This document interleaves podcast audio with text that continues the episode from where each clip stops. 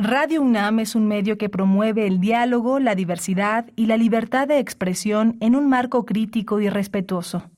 Los comentarios expresados a lo largo de su programación reflejan la opinión de quien los emite, mas no de la radiodifusora.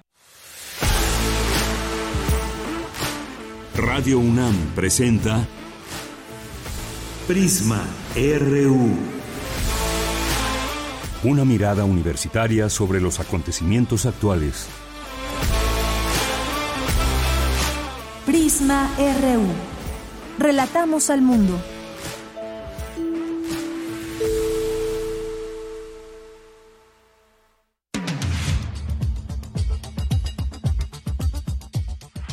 ¿Qué tal? Muy buenas tardes. Muchas gracias por acompañarnos aquí en Prisma RU. Ya es viernes. Gracias por cerrar la semana con todo el equipo de Prisma RU.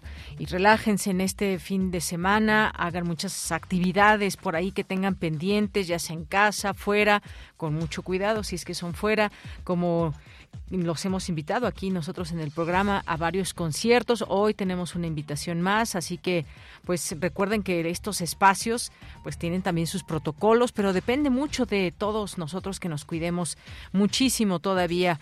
Hay por ahí algunas cifras que le daremos a conocer en un momento más en el resumen informativo de cómo está este tema de la salud, sobre todo cómo ha subido el número de contagios, también eh, el número de muertes desafortunadamente que ha subido en los últimos días.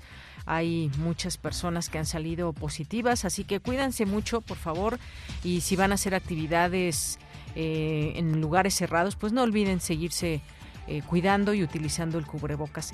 Bien, pues hoy, en este día viernes 22 de julio del año 2022, le tendremos mucha información todos los días ahí con una mirada en los distintos temas, en los temas nacionales, que hay bastantes cosas. Estaremos platicando desde el tema de la línea 12, qué pasa con estos exfuncionarios que ahora serán investigados, pero van a pasar un proceso en libertad con algunas con algunas características, tienen que entregar sus pasaportes, inhabilitaciones y más tendremos la información aquí con todos los detalles.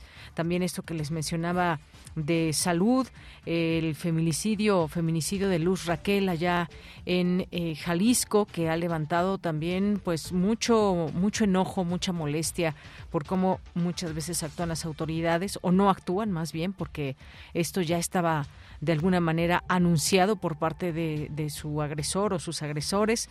Ya hay un detenido que es quien presuntamente habría pues quemado a Luz Raquel. Temas como esta situación que seguimos lamentando todos los días. Vamos a hablar también de los mitos de la higiene bucal con la doctora Ivonne Rodríguez Castañeda. Vamos a hablar también de eh, eh, vamos a tener aquí en este espacio. Hoy es viernes de Corriente Alterna y tendremos a Dulce Soto y Diana Hurtado que nos van a platicar de un reportaje que han realizado de mujeres en reclusión. Así que no se pierdan esta invitación y más detalles de esta investigación. Vamos a tener también otra invitación, esta vez a un concierto el próximo domingo. Va a estar con nosotros aquí vía telefónica Leti Servín, músico y compositora. No se la en nuestra segunda hora. Y hoy es viernes de Refractario RU, varios temas que han sido noticia a lo largo de la semana, que han causado polémica. Vamos a tener aquí a Javier Contreras, al maestro Javier Contreras en este espacio y cerraremos con Melomanía RU con Dulce Wet como todos los viernes aquí en Prisma RU. Y bien, pues le acompañamos en esta en esta tarde Marco Lubián en la producción, José de Jesús Silva en los controles técnicos. También nos acompaña a distancia Luis Fernando Jarillo en las redes sociales, arroba Prisma RU en Twitter, Prisma RU en Facebook. Aquí les saluda con mucho gusto de Yanira Morán. El próximo lunes, pues ya aquí todo el equipo, gracias a Cindy Pérez, a Cristina Godínez, a Daniel Olivares, también como parte de esta semana de trabajo aquí en Prisma RU. Bien, pues desde aquí relatamos al mundo. Relatamos al mundo. Relatamos al mundo.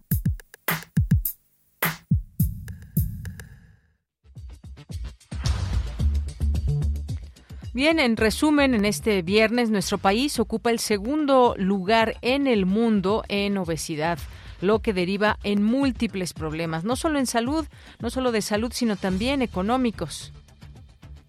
En teoría, se podría viajar más rápido que la luz, pero hasta ahora no hay nada que pueda superar su velocidad, expuso el investigador Miguel Alcubierre Moya. Y en más información, especialistas señalan que dormir bien es importante en el día a día de nuestras actividades diarias. Aquí hemos platicado con distintos especialistas que nos señalan ocho horas, ocho horas eh, debemos dormir diarias los adultos.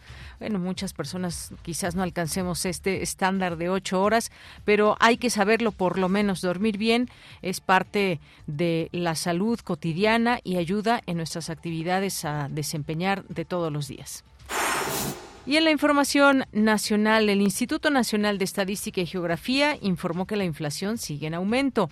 En la primera quincena de julio pasó de 7.99 a 8.16% con una variación anual de 8.16%.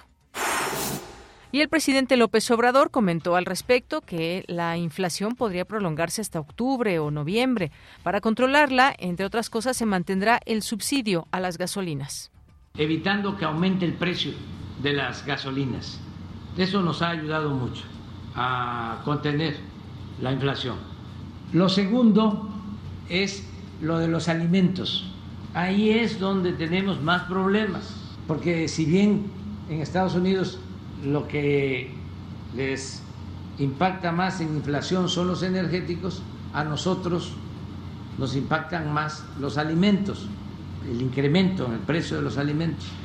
Y por eso estamos ahora impulsando toda la actividad productiva, porque la fórmula es ser autosuficientes en energéticos y ser autosuficientes en alimentos. En energéticos y alimentos debe haber esta soberanía, esta posibilidad más bien de que todo lo que tengamos pues se pueda eh, llevar a cabo desde nuestro país sin necesidad de importar, por ejemplo, gasolinas. Pues sí, nos imaginamos que con este subsidio a las gasolinas es algo importante, quizás no suficiente para ah, frenar toda esta inflación. Sin embargo, pues bueno, ya sabemos que cuando aumentan las gasolinas, pues eh, vienen aumentos estrepitosos en muchas otras cosas. Así que se mantendrá este subsidio a las gasolinas. Y por primera vez desde la privatización de teléfonos de México, de Telmex, entre 1990 y 1991, y después de 42 años de que sus trabajadores no hacían un paro total de labores, 60 mil telefonistas activos y jubilados de esta empresa estallaron una huelga en todo el país, luego de que su sindicato prorrogó el proceso en 39 ocasiones a lo largo de negociaciones por dos años y medio. Y otra cosa que se dice es que no serán afectados los servicios, que todo seguirá funcionando de manera cotidiana y normal. En otra información, los fiscales generales de Estados Unidos y de México acordaron el día de ayer vía telefónica seguir trabajando para lograr la extradición del narcotraficante Rafael Caro Quintero a territorio estadounidense, informó el Departamento de Justicia. El embajador de Estados Unidos en México, Ken Salazar, señaló que la disputa sobre energía debe abordarse con seriedad para tener una resolución expedita, mientras el secretario de Relaciones Exteriores, Marcelo Ebrard, informó que comenzará la defensa de la política energética nacional en el proceso de consultas iniciado por Estados Unidos y Canadá en el marco del acuerdo comercial TEMEC y que será el 16 de septiembre, una fecha importante, fíjense el timing político y más de eh, varios temas, pero que será hasta esas fechas cuando se dará a conocer también la postura de México.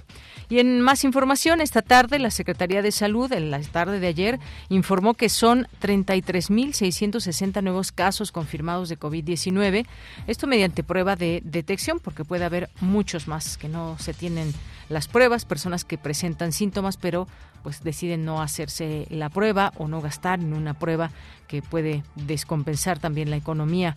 La dependencia, la Secretaría de Salud, informó que durante los últimos tres días se han reportado poco más de 100 fallecimientos, pero la ocupación hospitalaria continúa sin mayor eh, cambio. Es decir, que aún hay muchas camas disponibles que ojalá que no se lleguen a ocupar. La Fiscalía Especializada en Materia de Delitos Electorales de la FGR, a cargo de José Agustín Ortiz Pinchetti, propone no ejercer acción penal contra Pío López Obrador, hermano del presidente de la República, por presuntos delitos electorales. Y en la información internacional, en la ciudad de Estambul, Ucrania y Rusia firmaron un acuerdo supervisado por Turquía y Naciones Unidas para exportar cereales ucranianos a través de un corredor marítimo. Del 24 al 29 de julio, el Papa Francisco visitará Canadá, en donde pedirá perdón por los errores del pasado, tales como los abusos cometidos contra indígenas en los internados católicos durante los procesos de asimilación forzada en los siglos XIX y XX. En un mensaje de audio, la panameña Teresita Yanis, viuda del expresidente panameño Ricardo Arias, exdiputada y una de las voces más influyentes y respetadas en ese país, sugirió a sus compatriotas alistarse para un agravamiento generalizado de la violenta crisis callejera a la que Panamá se precipitó hace más de dos semanas. Hoy en la UNAM, ¿qué hacer? ¿Qué escuchar? y a dónde ir. ¿Qué distingue y qué une a las dos Coreas? ¿Es verdad que en Seúl la gente se suicida más que en otras ciudades? ¿Qué explica la popularidad del K-Pop? Estas y otras interrogantes son resueltas en la nueva edición de la revista de la Universidad de México, que en esta ocasión tiene como tema central Corea. Consulta la edición de julio de la revista de la Universidad de México, que se encuentra disponible en el sitio oficial www.revistadelauniversidad.mx. Recuerda que ya inició la fiesta patronal Santiago 2022, organizada por el Centro Cultural Universitario Tlatelolco, en el marco del Festival Tlatelolco, Memoria y Cultura, 500 años. Esta fiesta patronal se lleva a cabo del 21 al 25 de julio de 2022 en las instalaciones del Centro Cultural Universitario Tlatelolco. Consulta el programa completo que se encuentra disponible en su sitio oficial y en sus redes sociales. La Dirección General de Publicaciones y Fomento Editorial de la UNAM organiza la cuarta edición de la Feria Internacional del Libro de las Universitarias y los Universitarios. Disfruta de talleres, música, cine, teatro, danza y muchos libros. Esta edición contará con la participación de la Universidad de Costa Rica y la Universidad Complutense de Madrid como invitadas de honor y se llevará a cabo del 30 de agosto al 4 de septiembre de 2022. Consulta la programación completa en el sitio oficial filuni.unam.mx, así como en las redes sociales de la Feria Internacional del Libro de las Universitarias y los Universitarios. Durante la realización de las actividades deberá respetar en todo momento las medidas sanitarias recomendadas.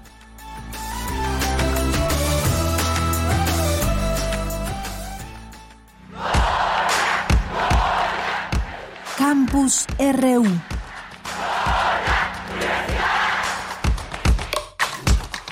Bien, entramos a nuestro campus universitario en esta tarde, 22 de julio, viernes, una tarde soleada. Se habla también de altas temperaturas, claro, no como las que se tienen en Europa, pero sí, ya se siente un poquito de calor. Nada grave, tenemos 23 grados, creo que 24 ya subió el termómetro y se espera que lleguemos hasta 26 grados por ahí de las 3, 4 de la tarde. Pues a disfrutar este calorcito, recuerden utilizar su, eh, su bloqueador, algo que nos han recomendado los especialistas de la UNAM también de manera cotidiana para enfrentar o para protegernos más bien de los rayos UV que pueden perjudicar a nuestra piel. Bien, pues en el campus universitario hoy mi compañera Cristina Godínez nos platica sobre esta eh, lo que expone un académico que solo en teoría se podría viajar más rápido que la luz. Cuéntanos, Cristina, muy buenas tardes. Buenas tardes, Deyanira. Un saludo para ti y para el auditorio de Prisma RU. En 1905, Albert Einstein publicó la teoría de la relatividad especial, y el hecho de que nada puede viajar más rápido que la luz se ha constituido en parte integral de nuestra visión del universo, afirmó Miguel Alcubierre Moya, investigador del Instituto de Ciencias Nucleares de la UNAM. El académico señaló que la luz tarda ocho minutos en llegar a nosotros desde el Sol y cuatro años de la estrella más cercana. Además, demora dos millones de años de la galaxia Andrómeda y más de diez mil millones de años de las galaxias más lejanas que se conocen. La luz viaja a 300.000 kilómetros por segundo y esa velocidad, pues cualquier fenómeno que ocurra en el planeta Tierra a la de la luz es esencialmente instantáneo, ¿no? Miguel Alcubierre comentó que incluso dentro del sistema solar la velocidad de la luz impone restricciones a las comunicaciones, pues las instrucciones a las ondas interplanetarias deben ser enviadas con horas de anticipación. no podemos controlarlos como controlaríamos un dron, tenemos más bien que mandarle las instrucciones por adelantado y cruzar los dedos y esperar que lo hagan bien. El doctor Alcubierre Moya abordó nociones generales de la relatividad, como la que señala que el concepto se refiere a que el movimiento siempre es relativo a algo. No hay movimiento absoluto en el universo, así como tampoco reposo absoluto expuso que la geometría del espacio y el ritmo al que fluye el tiempo se alteran por la presencia de grandes concentraciones de energía, y si aceptamos que su geometría puede alterarse, se pueden pensar en varias maneras de viajar más rápido que la luz. Y una forma de lograrlo consiste en crear un túnel que conecte dos regiones distantes del espacio. A esto se le conoce como túneles de Einstein-Rosen o agujeros de gusano y forman un atajo en estructura del espacio. Y otra idea de cómo trasladarse con mayor velocidad que la luz es la propulsión por distorsión o propulsión warp, sugerida por el mismo Miguel Alcubierre Moya en 1994.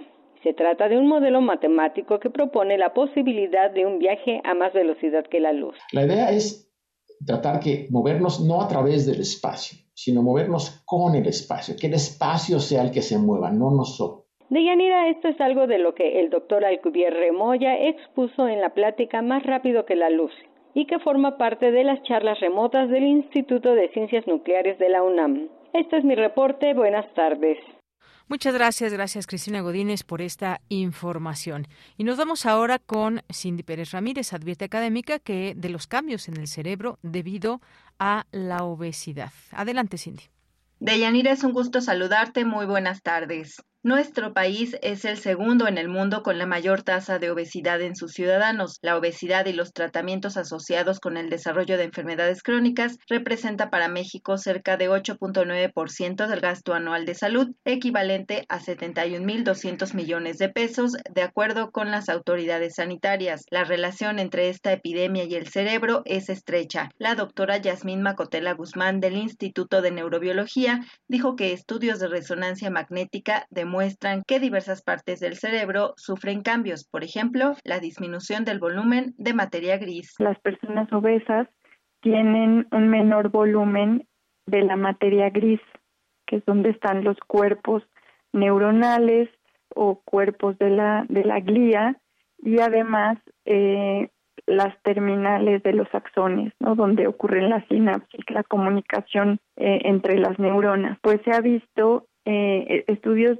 recientes que eh, las neuronas pueden tener eh, menos proyecciones dendríticas, por ejemplo, o eh, un menor número de, de células gliales ¿no? en ciertas regiones. también se han visto alteraciones cognitivas, por ejemplo, aprendizaje, memoria, la investigadora refirió que la ingesta compulsiva de alimentos le da la misma sensación al cerebro como si consumiera drogas. Y esto no, no depende de, que la persona quiera o no eh, tener la conducta adictiva. Es decir, la persona no quiere ser obesa, la persona no quiere ser adicta a una droga, pero los cambios que han ocurrido en su cerebro le impiden tener una conducta distinta que indican eh, mayor prevalencia de, de depresión y de otras enfermedades mentales. La persona pasa mucho tiempo pensando en, en, en, los alimentos, por ejemplo, en este caso, o en, o en, las drogas, cuando se trata de las drogas, y muchas de sus acciones son en busca de el, alimento. Para tener un cerebro y un cuerpo sano, se debe evitar el consumo de alimentos que producen mucha recompensa o placer, como son aquellos ricos en azúcar, grasa, sal y grasas saturadas. Hasta aquí la información. Muy buenas tardes. Gracias. Una de la tarde con 21 minutos y nos vamos a enlazar con Luis Fernando Jarillo que nos tiene información de la línea 12 del metro porque, pues como sabemos, un juez vinculó a proceso a ocho exfuncionarios por este colapso de la línea 12 del metro y pues siempre viene a bien recordar datos, información sobre este hecho que aún no está cerrado. ¿Qué tal Luis Fernando? ¿Cómo estás? Muy buenas tardes. Adelante. Muy buenas tardes, Deyanira, a ti y a todo tu auditorio. El pasado miércoles fueron imputados ocho de los diez exfuncionarios investigados por la Fiscalía General de Justicia de la Ciudad de México por el desplome de la línea 12 del metro. Poco más de un año después del trágico evento donde perdieron la vida 26 personas y más de 100 resultaron heridas, el juez José Luis Palacios Fernández dictaminó la situación jurídica de los imputados, entre ellos Enrique Orcasitas, exdirector del proyecto Metro. Los cargos que enfrentan son homicidio culposo, lesiones y daño a la propiedad. La Fiscalía tiene un plazo de seis meses para continuar una investigación complementaria que culminará el 20 de enero de 2023. La defensa de los imputados o el Ministerio Público pueden pedir más tiempo para reunir pruebas. Los exfuncionarios continuarán su proceso en libertad, con algunas medidas cautelares. Tendrán que entregar sus pasaportes, no podrán acercarse a las víctimas y deberán firmar cada mes ante el Poder Judicial de la Ciudad de México. Ulises Lara López, vocero de la Fiscalía Capitalina, detalló en un comunicado lo siguiente, escuchemos. Este es un día particular en el que queremos informar a ustedes que vamos por el camino correcto en la búsqueda de justicia en el caso de la línea 12 del metro. Hoy más que nunca refrendamos nuestra solidaridad y compromiso con las familias de las 26 personas que perdieron la vida y de quienes resultaron con lesiones el 3 de mayo de 2021, fecha en la que colapsó una sección de la parte elevada de la llamada línea dorada en el tramo comprendido entre las estaciones Olivos y Tezonco. Las imputaciones realizadas por esta Fiscalía señalan que los exservidores públicos tenían una responsabilidad clara, indubitable, contaban con el nivel de mando, la expertise necesaria y un conocimiento amplio del tema en cuestión. Y fue así que nuestros ministerios públicos presentaron ante la autoridad judicial diversos datos de prueba obtenidos de investigaciones científicas irrefutables que forman parte de la teoría del caso. Para lo anterior, la Fiscalía conformó un equipo multidisciplinario de profesionales en diversas materias que han trabajado con nuestros judicializadores para la formulación de las imputaciones referidas. Al término de la audiencia, que tuvo una duración de 23 horas, Enrique Orcasita se declaró inocente ante los medios de comunicación. Escuchemos. perfectamente bien, confiado, seguro, confío en las instituciones, absolutamente inocente. Entonces aquí estamos. Siempre dijimos que daríamos la cara y aquí estamos. A mí lo que me corresponde es aportar las pruebas en su momento, que acrediten eh, que, que siempre actué con responsabilidad y que hice lo que a mí me correspondía. Esas fueron sus palabras. El exdirector del metro tiene 74 años, es ingeniero. Previamente, en 2014 y 2015, había recibido tres sanciones y dos inhabilitaciones por 10 y 20 años en el servicio público, debido a las fallas de planeación de la línea dorada, además de una multa por 7 millones de pesos. Recordemos que Orcasitas fue parte de los 33 funcionarios involucrados en la construcción de la línea, que durante la administración de Miguel Ángel Mancera fueron investigados y sancionados. Durante la última audiencia por el caso, la representación de las víctimas ha pedido que declare la exdirectora del metro, Florencia Serranía, quien se mantuvo en el cargo hasta un mes después del colapso, y que el pasado 11 de julio la Fiscalía de la Ciudad de México se negó a llamarla a declarar. Argumentó que de hacerlo podría violar sus derechos humanos y presunción de inocencia. Hasta el momento, las empresas contratadas para la construcción de la línea 12 no han sido imputadas o señaladas aún por la Fiscalía. En agosto de 2021, Carlos Slim, dueño de Grupo Carso, anunció un acuerdo reparatorio que consiste en la rehabilitación de la línea y un fondo complementario de indemnización para las víctimas, aunque sin asumir la responsabilidad por el desplome. Hasta aquí la información de Yanira. Buenas tardes. Muchas gracias, gracias Luis Fernando Jarillo por esta información sobre la línea 12, los últimos acontecimientos, sobre pues las acusaciones, la carpeta de investigación que continúa. Sin duda, pues debe haber responsables, pero se ha vuelto esto una cadena de responsabilidades. Es una cadena de responsabilidades. Seguramente no es solamente una persona ni ocho exfuncionarios quienes tengan cierta responsabilidad, sino puede puede ser mucho más, como digo, toda una cadena de responsabilidades. Sin embargo, pues personas que tuvieron cargos importantes, como el caso de tener eh, al día el metro, sus instalaciones, todo este mantenimiento que no debe ser nada fácil, debe ser bastante complejo. Hay muchos intereses también ahí mismo dentro del propio del propio sistema colectivo metro con toda la planta de trabajadores y demás, pero pues ahí va este caso con esta eh, investigación que se abre a estos ocho exfuncionarios y que ha pasado por tres, eh, tres eh, gobiernos aquí en la Ciudad de México, desde Marcelo Ebrard, luego pasando por Miguel Ángel Mancera y ahora con Claudia Sheinbaum. Y bueno, pues por supuesto que seguiremos muy pendientes de todo lo que pueda derivar de estas investigaciones que continúan y de estos últimos hechos al respecto de la línea 12. Continuamos. Queremos escuchar tu voz. Síguenos en nuestras redes sociales. En Facebook como Prisma RU y en Twitter como arroba PrismaRU.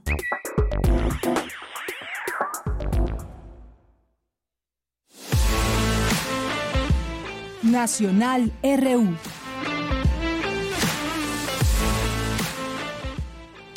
Bien, pues entramos a las notas nacionales. Bueno, antes también quiero comentarles, recuerden que hoy es viernes y normalmente ustedes nos piden algunas canciones que quieren escuchar en este espacio, así que en lo que escuchan la información nacional también pues piensen por ahí o envíenos alguna canción que quieran escuchar en este espacio para que podamos programarla antes de irnos al corte. Pero por lo pronto en las notas nacionales, esta huelga de Telmex que nos preguntamos, bueno, son tantos trabajadores que se fueron a huelga, sin embargo se mantienen los servicios. Y qué bueno, porque un México incomunicado a estas alturas pues sería algo muy grave. Y es que por primera vez, dice esta nota de la jornada, por primera vez desde la privatización de teléfonos de México y después de 42 años de que los trabajadores no hacían un paro total de labores, 60 mil telefonistas activos y jubilados de esta empresa ya estallaron una huelga en todo el país luego de que su sindicato prorrogó este proceso en 39 ocasiones. Esta huelga podría concluir dicen que este viernes incluso, después de la Asamblea Nacional del Gremio, que votó por crear un grupo de trabajo para mantener el diálogo, decisión que aún deberá ser avalada por los trabajadores. Tras el paro total de labores en 1980 y una huelga en 1985 en la que no se detuvieron por completo las operaciones, los trabajadores colocaron ayer a las 12 horas las banderas rojinegras en la sede de la empresa en la calle Parque en la colonia Cuauhtémoc de la Ciudad de México, así como en otras instalaciones en la capital y en todos los estados del país. El martes, la Asamblea Nacional de Representantes del Sindicato de Telefonistas votó por el estallamiento de huelga que fue ratificado el miércoles con voto directo. Y entre sus demandas, los sindicalistas consideran que no están cubiertas las 1.942 vacantes pactadas y reclaman violaciones al contrato colectivo de trabajo. También presentaron peticiones relacionadas con el pasivo laboral para eliminar la cláusula 149, según la cual los empleados de nuevo ingreso solo tendrían como opción una afore y no el régimen de pensión vigente.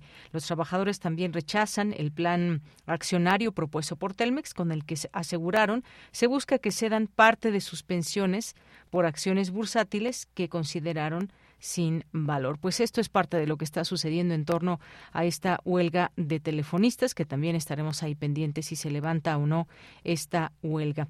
Hace rato que mi compañera Cindy Pérez nos hablaba de los cambios en el cerebro debido a la obesidad. Bueno, pues también, también ha habido cambios, según estudios, en el cerebro por eh, pues cuando una persona enferma de COVID. Claro que ni son todas las personas y como sabemos estas distintas eh, síntomas se presentan de manera diversa muchas veces en los en las personas y a algunas personas les ha afectado más algunos órganos que otros y más. Y bueno, pues ayer que fue el Día Mundial del Cerebro, dice este estudio que se publicó además en la revista Nature, revela los cambios que la COVID-19 puede provocar en el cerebro humano. Y entonces, pues investigadores encontraron diferencias significativas en resonancias magnéticas hechas antes y después de contraer coronavirus, el SARS-CoV-2. De acuerdo con estas investigaciones, incluso después de un cuadro leve, las imágenes mostraron que el tamaño total del cerebro se había reducido ligeramente. Zonas relacionadas con el olfato y la memoria se encuentran con menos materia gris, según lo muestran los escaneos. De momento no se sabe si se trata de cambios que puedan ya quedar de manera permanente. Sin embargo, los científicos adelantan que el cerebro tiene capacidad de recuperarse.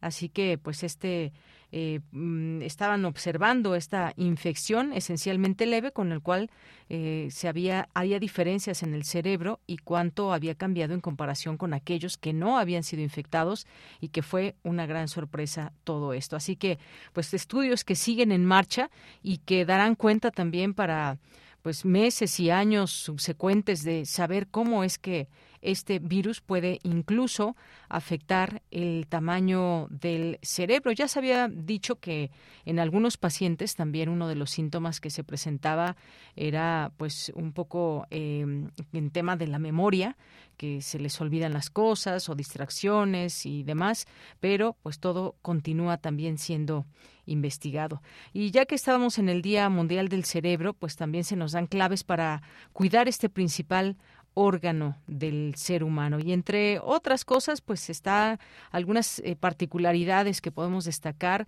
es que nuestro cerebro consume un 20% de la energía y oxígeno que consume el organismo, que también representa el 2% del peso corporal, que está conformado por un 73% de agua, que transporta la información a mayor velocidad que un auto de Fórmula 1, que la funcionalidad del lado izquierdo del cerebro está asociada con el análisis lógica, matemáticas, lenguaje y secuencia, mientras que el lado derecho desarrolla la creatividad, la intuición, los sentimientos, la imaginación y las artes. Algunas enfermedades que afectan el cerebro son la migraña, un accidente cerebrovascular, un ACV, enfermedades neurodegenerativas como el Alzheimer, el mal de Parkinson, esclerosis múltiple y enfermedad de Huntington, enfermedades infecciosas como meningitis y la encefalomielitis.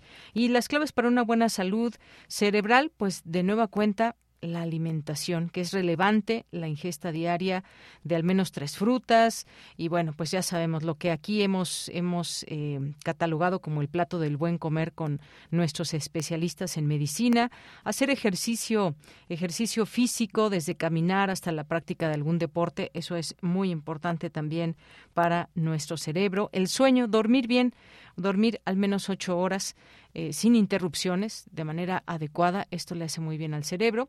La actividad social también, actividad intelectual, controlar factores de riesgo vascular, son algunas de las formas en que podemos cuidar nuestro cerebro.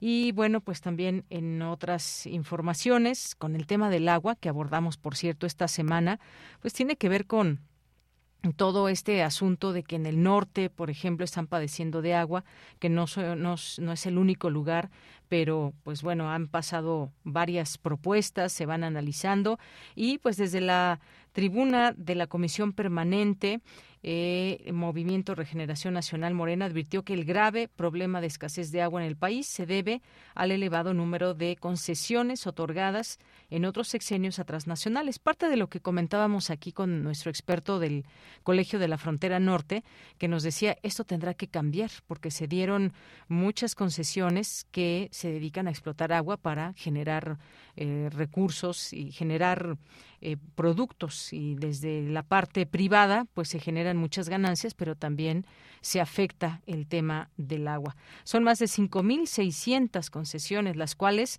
les permiten acaparar el recurso. Eh, lo afirmó el senador Alejandro Armenta, mientras que su par Israel Zamora del Partido Verde destacó que 50 mil millones de litros de agua se los llevan las empresas y la industria y solo mil son para consumo humano. Pues hay algunos datos que les podemos dejar en torno a este, a este tema. Bien, pues es la una de la tarde con 36 minutos. Vamos a ir con Margarita Castillo. Confidencias de un árbol. Enrique González Rojo.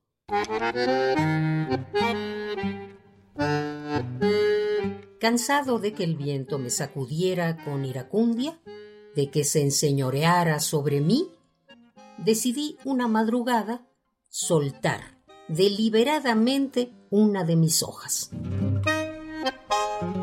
Llevé todas mis energías, mi coraje, mi savia hacia el ramaje y me deshice de una hoja verde y puntiaguda. En realidad, acabé por sacudírmela después de un gran esfuerzo. Nadie fue testigo de la proeza. El viento atravesaba entre mis ramas en ese mismo instante, y como desprendió varias de mis hojas, nadie podría haberlo imaginado de haberlo visto, que una de ellas, entre las doce que perdí ese día, encarnaba, muy verde aún, la forma primera de mi libre arbitrio decidí descansar, reponer mi fuerza, tener frías, muy frías las sienes, meditar mi hazaña. Me sentí frente a los otros árboles como el ángel que aletea orgullosamente su diferencia con los hombres.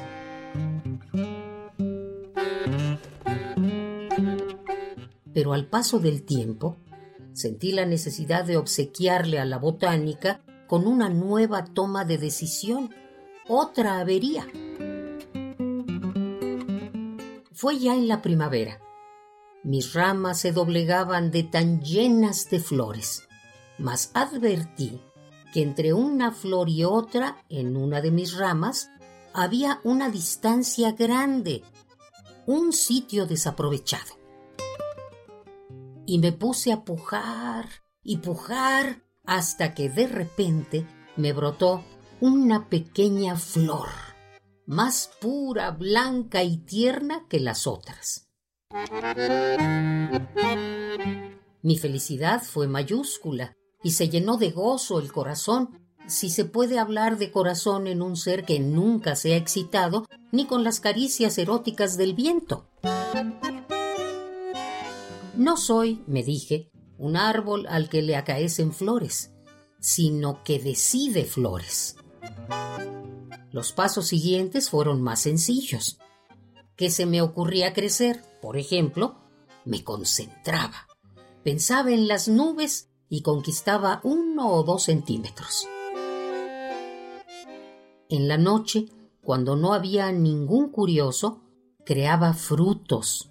Los destruía me los pasaba de una rama a otra y hasta descubrí la manera de hincarles el diente. Llegó el momento en que todo o casi todo era producto de mi libertad, de mi opción o de mi juego. Soy un árbol que ha creado su tronco, su ramaje, su clorofila, sus nidos, sus aves, sus gorjeos y su sombra, pero nadie lo advierte. Aún más, creo que cuando tome mi principal decisión, no dejará de haber un leñador a mi vera que hacha en mano haga pensar a todos que fui vulgarmente derribado y no que hambriento de rumbos concentré mis fuerzas, apreté los músculos y di mi primer paso.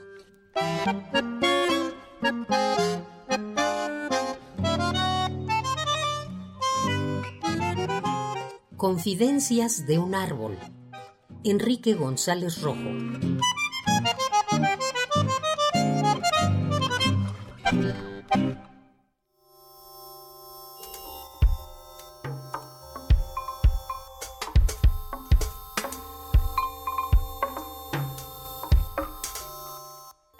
Hola, ¿qué tal, queridos escuchas de RU Melomanías? Les habla Alexander Duke otra vez. para invitarlos a los últimos dos conciertos de ciclo diferencial Música Nueva en el CENAR. Llevamos a cabo por primera vez este año.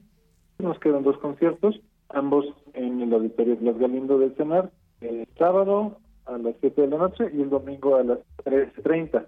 El sábado se presenta un programa doble bajo el título Pulsos Subterráneos. Por una parte se presenta la pieza del mismo nombre, Pulsos Subterráneos, una creación de cine expandido y música en vivo de Elena Pardo y Juan Sebastián Laz, que contarán con la presencia de Misha Marx, el extraordinario guitarrista improvisador neozelandés que vive en México desde hace muchos años, y ellos presentan Pulsos Subterráneos. En el mismo concierto, como primera parte, hay tres piezas electroacústicas de Tania Rubio, y de dos jóvenes compositores egresados de la ENES en Morelia, música electroacústica microtonal en cuatro canales, algo muy especial. Habrá una disposición especial del público a nivel del escenario y cuatro bocinas alrededor, una experiencia intensiva. Mañana sábado a las 7 de la noche, a partir de las 7, en el Auditorio Blas Galindo. Tenemos cinco pases dobles disponibles para ustedes, radio escuchas de Radio UNAM, Finalmente, el domingo es el concierto de clausura de esta primera edición de Diferencial. Contaremos con la presencia desde León, Guanajuato, del ensamble a Tempo, bajo la dirección de Enrique Esqueda. Ellos presentan el programa México Contemporáneo, Transiciones, con música de varios compositores recientes por descubrir, entre ellos Nur Slim, compositora de la Ciudad de México, y el estreno mundial del compositor regiomontano Eduardo Caballero. Este concierto es entrada libre, domingo a las 13.30 horas, también en el Auditorio Blas Galindo, como todo el ciclo. Con estas dos fechas se cierra la primera edición de Diferencial y esperamos verlos por ahí.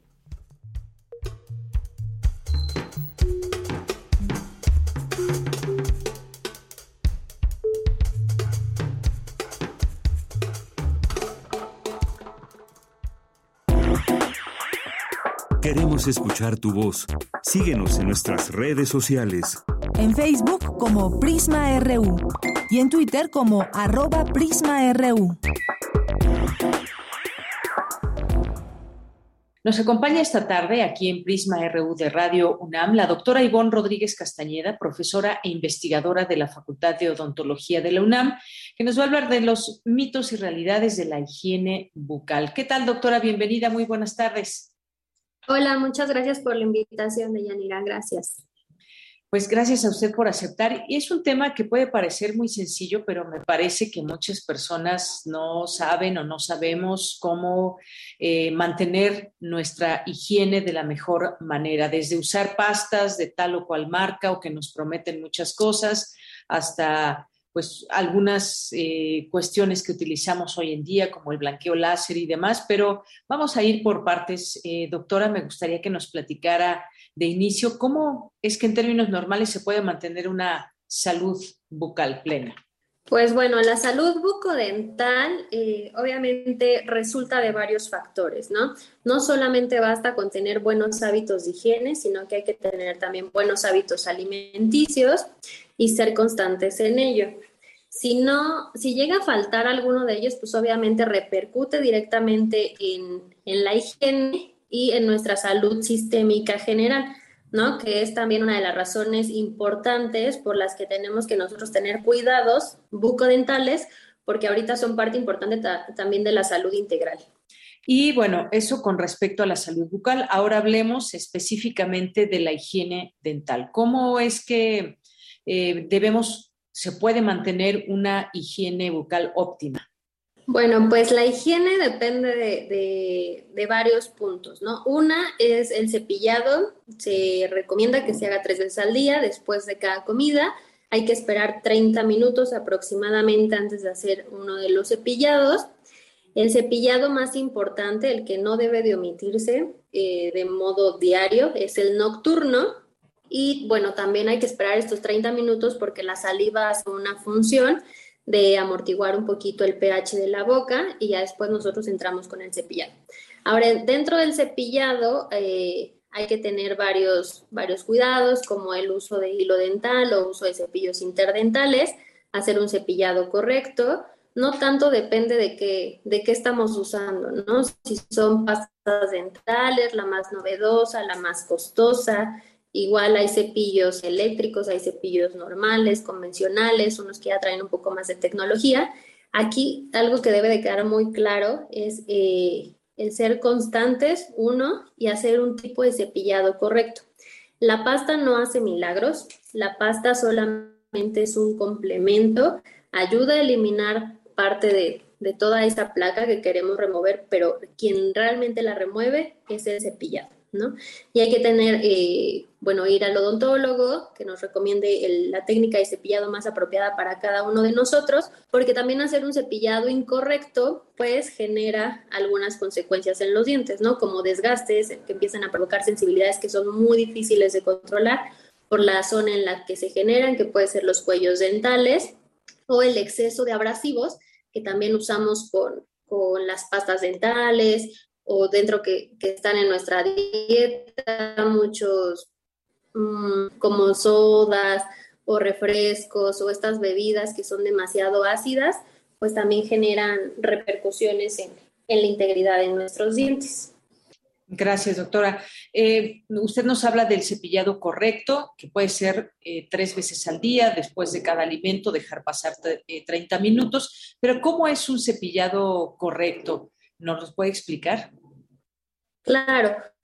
Por lo regular, para facilidad de muchas personas, lo que hacen es un cepillado de forma horizontal. Nosotros le llamamos ese tipo de cepillado forma de violín.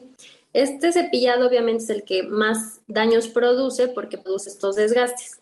La forma más sencilla o la más correcta de hacer un cepillado para una limpieza integral es eh, haciendo una inclinación del cepillo, que obviamente primero se cepillan los dientes superiores, haciendo que el cepillo eh, recorra todas estas superficies de arriba hacia abajo para que la placa caiga y lo mismo se hace de abajo hacia arriba con los dientes inferiores para que la placa suba y podamos extraerla. Para los niños, obviamente, esta técnica es un poco más sofisticada y se puede hacer una técnica de forma circular, técnica de Fons, ¿no? Eh, que el niño vaya haciendo círculos sobre las superficies de los dientes. Primero hay que cepillar las caras eh, vestibulares, o sea, las caras que se ven de, de afuera hacia adentro de los dientes. Después las caras que están por dentro, que están pegaditas a la lengua, pegaditas al paladar y después las caras que están por encimita, ¿no? Las, las oclusales. Ese es el cepillado más apropiado. Muy bien. Eh, ahora bien, muchas veces hay personas que dicen, bueno, yo trato de llevar una buena higiene bucal y demás, pero sin embargo se forma sarro. ¿Por qué se forma el sarro? ¿Es un uso, eh, eh, un mal cepillado o por qué se forma el sarro? Pues el sarro es la acumulación de sales o minerales que se van quedando eh, que se forman igual por la saliva, también algunos abrasivos como la pasta dental va generando ahí ciertos, ciertos componentes que van generando capas y pues obviamente lo que más componente tiene del sarro es la placa. La placa entobacteriana es esta acumulación de bacterias que se forma por restos de alimento que no logramos remover durante el cepillado y se van haciendo capas una sobre otra y vamos teniendo esa acumulación que es a lo que le llamamos sarro. Por eso se forma en las zonas, digamos que un poquito más inalcanzables por el cepillado, que pueden ser los dientes inferiores, entre los dientes, porque uno no remueve de, de, una forma minuciosa la placa o es muy complicado. Luego uno puede tener también muy buenos hábitos, puede ser muy minucioso en el cepillado, pero igual se va a ir formando porque es una acumulación de tiempo. ¿No? Eh, realmente, y para quitar el sarro, pues solamente una limpieza clínica o una limpieza en, consultorio. Ahora bien, ¿cada cuándo debemos ir al odontólogo en términos normales? Bueno, eh, la revisión se recomienda cada seis meses o una vez al año mínimo y las limpiezas se deben de programar cada seis meses, justo por estas acumulaciones que son eh, inevitables de aunque usemos hilo dental, aunque usemos cepillos interdentales, nunca está de más una, una revisión constante y estas limpiezas continuas para prevenir cualquier acumulación y desarrollo de caries u otras enfermedades. Muy bien. ¿Cuáles, digamos, son las enfermedades más comunes ligadas a la incorrecta higiene bucal? Pues la mayoría de las enfermedades bucodentales eh, están comprometidas con una mala higiene bucal. en especial obviamente la caries dental, las enfermedades periodontales, el halitosis o el mal aliento, ¿no? Y esas son las, las enfermedades más, más comprometidas. Hace un momento nos hablaba de, de, que las pastas pueden ser abrasivas o pueden incluso afectar a nuestra dentadura. ¿Hay alguna pasta en particular? Porque también ahora vemos que hay, por ejemplo, para dientes sensibles, incrementan un poco su costo o mucho. ¿Qué pasta debemos o cómo podemos eh, elegir esta, este elemento también para nuestra higiene? Pues al igual que la técnica de cepillado, aquí lo más eh, conveniente es que sea la pasta que te recomienda el odontólogo. Todas las pastas eh, realmente cumplen su función porque su compuesto es un abrasivo y su ingrediente activo. El ingrediente activo de la pasta dental es el fluoruro de sodio o puede ser el fluoruro de estaño que es realmente lo que ayuda a prevenir el desarrollo de las caries. Ahora, los abrasivos son los que van cambiando en cada componente o en cada tipo de pasta, que le van agregando, quitando, que puede ser carbonato de calcio bicarbonato de sodio, fosfato dicálcico, que es lo que va a ayudar a unas a blanquear más, a otras a controlar la sensibilidad, a otras a prevenir el desarrollo de, de caries o de cálculo o de sarro, otras ayudan a prevenir este, el sangrado de las encías, ¿no? Entonces, hay una infinidad de, pastas. Aquí eh, lo que tiene que quedar bien claro es que la, pasta no nos va ni a corregir un problema ni a prevenir realmente una enfermedad, porque realmente es un componente.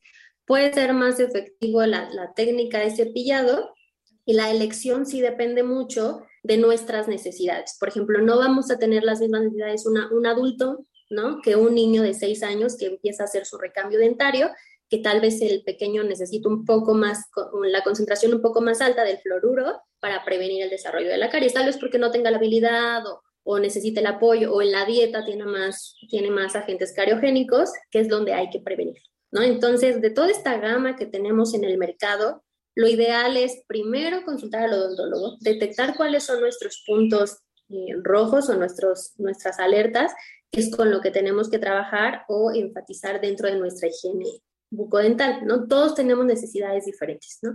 Entonces, uno no puede eh, decir que hay una pasta milagrosa o que es la más conveniente para todos porque no todos tenemos las mismas necesidades, ¿no? No es lo mismo ni en niños, ni en niñas, ni en mujeres, ¿no? Tampoco son las necesidades de una mujer embarazada, que, igual ahí las hormonas hacen de las suyas con las encías, ¿no? Y hay que buscar pastas tal vez que, tengan clorexidina, que ayuden a inhibir un poquito. Entonces, aquí depende de nuestras necesidades. Eh, ya ligado a eso, también le preguntaría, ¿qué tan recomendables son o no los enjuagues bucales? El enjuague bucal ayuda, eh, también es, está muy, muy ligado a, a este es como un paliativo, ¿no? Sí, sí ayuda la, la concentración de alcohol, no soluciona ninguno de los problemas, no hace realmente una limpieza profunda, de hecho se recomienda que el enjuague también se use previo al cepillado, no posterior, y que no se sustituya con un cepillado, ¿no? Es solamente un componente o un complemento y sí se recomienda, pero no soluciona problemas. Mucha gente lo usa para eh, disimular un poquito el problema de halitosis dental o de mal aliento, pero realmente es que este problema tiene eh, pues factores más fuertes, ¿no? Que, que si hay algún paciente que, que, tiene mal aliento o lo siente o, se lo detecta alguna otra persona, lo primero que hay que hacer es detectar de dónde o qué está provocando ese mal aliento, porque mucho, muchos de estos problemas vienen por problemas digestivos, problemas sistémicos que incluso no están diagnosticados. Y no solamente con, cubrirlo o maquillarlo con, un enjuague bucal se va a solucionar. Entonces, eh, sí se recomienda, hay que saber también qué tipo de enjuague bucal usar. No se recomienda a los que tengan mucha, una alta concentración en alcohol, porque también eso reseca un poco la boca. Y sabemos que la saliva es un efecto importante en la higiene bucal, ¿no? Es la que va, arrastrando, va, va inhibiendo. Sí se recomienda, pero no para todos. Hay que saber cuál y quién es. Muy bien, muchas gracias, doctora. Por último, le, preguntaría, hay personas también que nos han llegado a, preguntar eh, si se puede lavar la boca sin pasta, solamente con agua y el cepillo, o es necesario pasta o no necesariamente. Sí se puede, de, de hecho, alguien que tenga la, la, técnica dominada, una buena técnica de cepillado, puede hacerlo. Recuerden que, que, la remoción de esta placa entobacteriana se da por un buen barrido con una técnica de cepillado. De ser así, se recomienda que el cepillo sea húmedo de preferencia. Cuando se hace con con un dentrífico, o sea, usando pasta de dientes, el cepillo tiene que usarse seco. Y si se puede, eh, y se pueden usar otro tipo de agentes. Por ejemplo, estos eh, abrasivos o, o ingredientes que, que, no, que, que, vienen en la pasta dental se pueden sustituir también cuando no se usa dentrífico y se pueden hacer enjuagos de bicarbonato de sodio y ahí vamos este, también contrarrestando el efecto que van produciendo las bacterias. Muy bien, pues doctora, muchas gracias. Gracias, es un tema muy común, es un tema que seguramente le llega a las personas que nos están escuchando porque podemos estar haciendo mal uso de las pastas de dientes o un mal cepillado, una mala técnica y demás. Pues muchas gracias. ¿Algo más que quiera agregar? Eh, pues sí, es importante también en este último punto que estábamos hablando, que se puede hacer el cepillado sin pasta de dientes se recomienda que se haga una limpieza incluso con una gasa normal, se puede remojar en agua hervida y se hace la remoción, ¿no? Tener todos estos cuidados desde edades muy tempranas, saber o tener en, en mente que, que, pues que las pastas no son la solución o no te van a, a declarar una buena higiene. El chiste es ser constantes, también tener buenos hábitos alimenticios, hacer un esfuerzo por hacer una técnica de cepillado correcta y pues nada, revisión con el odontólogo cada año por lo menos o, o, o cada seis meses. Muy bien, pues muchísimas gracias por estas recomendaciones y por todo esto que esperamos que nuestro público también pueda atender. Muchas gracias, doctora. Muchas gracias. Bien, pues fue la doctora Ivonne Rodríguez Castañeda, profesora e investigadora de la Facultad de Odontología de la UNAM y este tema mitos y realidades de la higiene bucal. Continuamos. Prisma RU. Relatamos al mundo. Bien, pues nos vamos a ir al corte con una canción que ya nos pidieron en este viernes de complacencias, David Castillo Pérez, Middle of the Road The Pretenders, un gran grupo con la hermosísima voz de Chrissy, de Chrissy Hind. Y con esto nos despedimos al corte. Regresamos a la segunda hora de Prisma RU.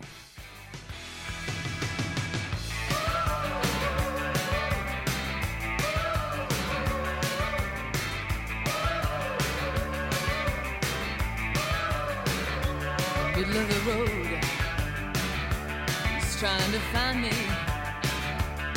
I'm standing in the middle of life with my pants behind me. I got a smile for everyone I meet. As long as you don't try dragging my bag or dropping the bomb on my street. Now, come on, baby. Oh, get in the road. Come on now in the middle of the road,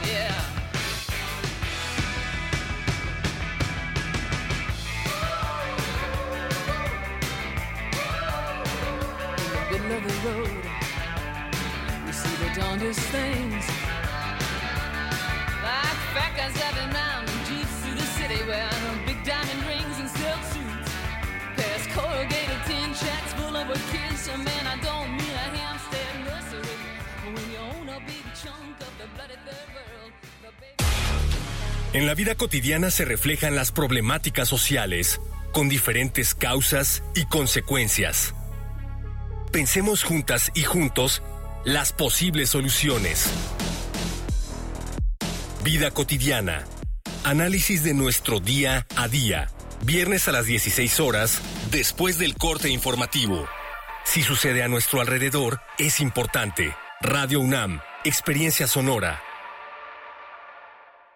¿Sabes cuál es la cosa más fuerte del mundo que no se puede romper? Ay, buena pregunta. El amor. No. El acero. No, una promesa.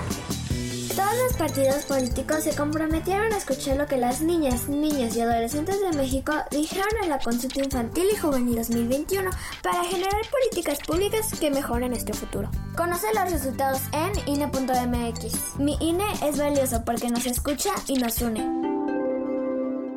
Raticida, gasolina, ácido sulfúrico, amoníaco, acetona No importa qué droga química te metas, todas están hechas con veneno y de todas formas te destruyes. La sangre de las drogas nos mancha a todos. Mejor métete esto en la cabeza. Si te drogas, te dañas. Si necesitas ayuda, llama a la línea de la vida. 800-911-2000. Para vivir feliz, no necesitas meterte nada. Poesía, estambre de voces, lirios en verso y raigones de memoria. Para crear diversidad, a fecundar la tierra con la palabra. Pacal Nicte, Sembraste Flores. Un encuentro con las lenguas indígenas. Jueves a las 10 de la mañana por el 96.1 de FM. Retransmisión, domingos 15.30 horas. Radio UNAM, Experiencia Sonora.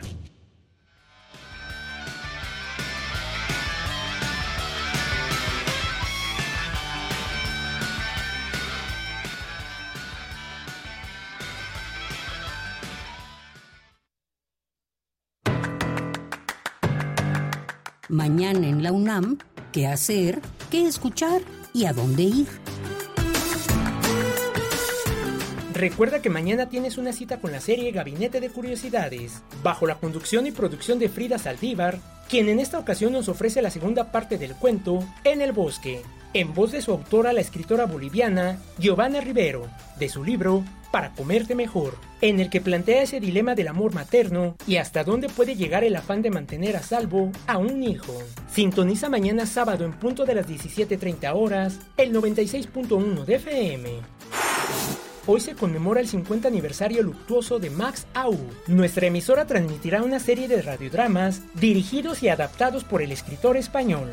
Mañana no te puedes perder De algún tiempo a esta parte, monólogo original de Max Au, adaptado a la radio por el autor. Tras la anexión de Austria a la Alemania nazi, Emma se ve despojada de todo y obligada a ser la criada de su propia casa, de su propia vida. Habla con su marido muerto y le cuenta cómo se ha convertido en víctima y espectadora de los sucesos, a la vez que recuerda momentos felices de su pasado con él y su hijo. Este radiodrama de 1961 se transmitirá mañana sábado, en punto de las 20 horas, por nuestra frecuencia universitaria, 96.1 de FM. Otra opción sonora que no te puedes perder es la serie Violeta y Oro, todas las voces, una coproducción de Radio UNAM y la Coordinación para la Igualdad de Género de nuestra máxima casa de estudios, bajo la conducción de la doctora Sandra Lorenzano. Este próximo domingo 24 de julio ofrece la retransmisión del programa Deporte para Todes con Georgina Romero Gaeta, colaboradora en la Dirección de Educación para la Igualdad de la SIGU quien reflexionará sobre el gran hueco que existe en el deporte en cuanto a representación femenina, de disidencias sexuales y de muchas generaciones enteras que perdieron la oportunidad de competir y brillar. Sintoniza este domingo 24 de julio, en punto de las 11 horas, el 96.1 de FM. Y recuerda, si utilizamos cubrebocas, nos cuidamos todos. Para Prisma RU, Daniel Olivares Aranda.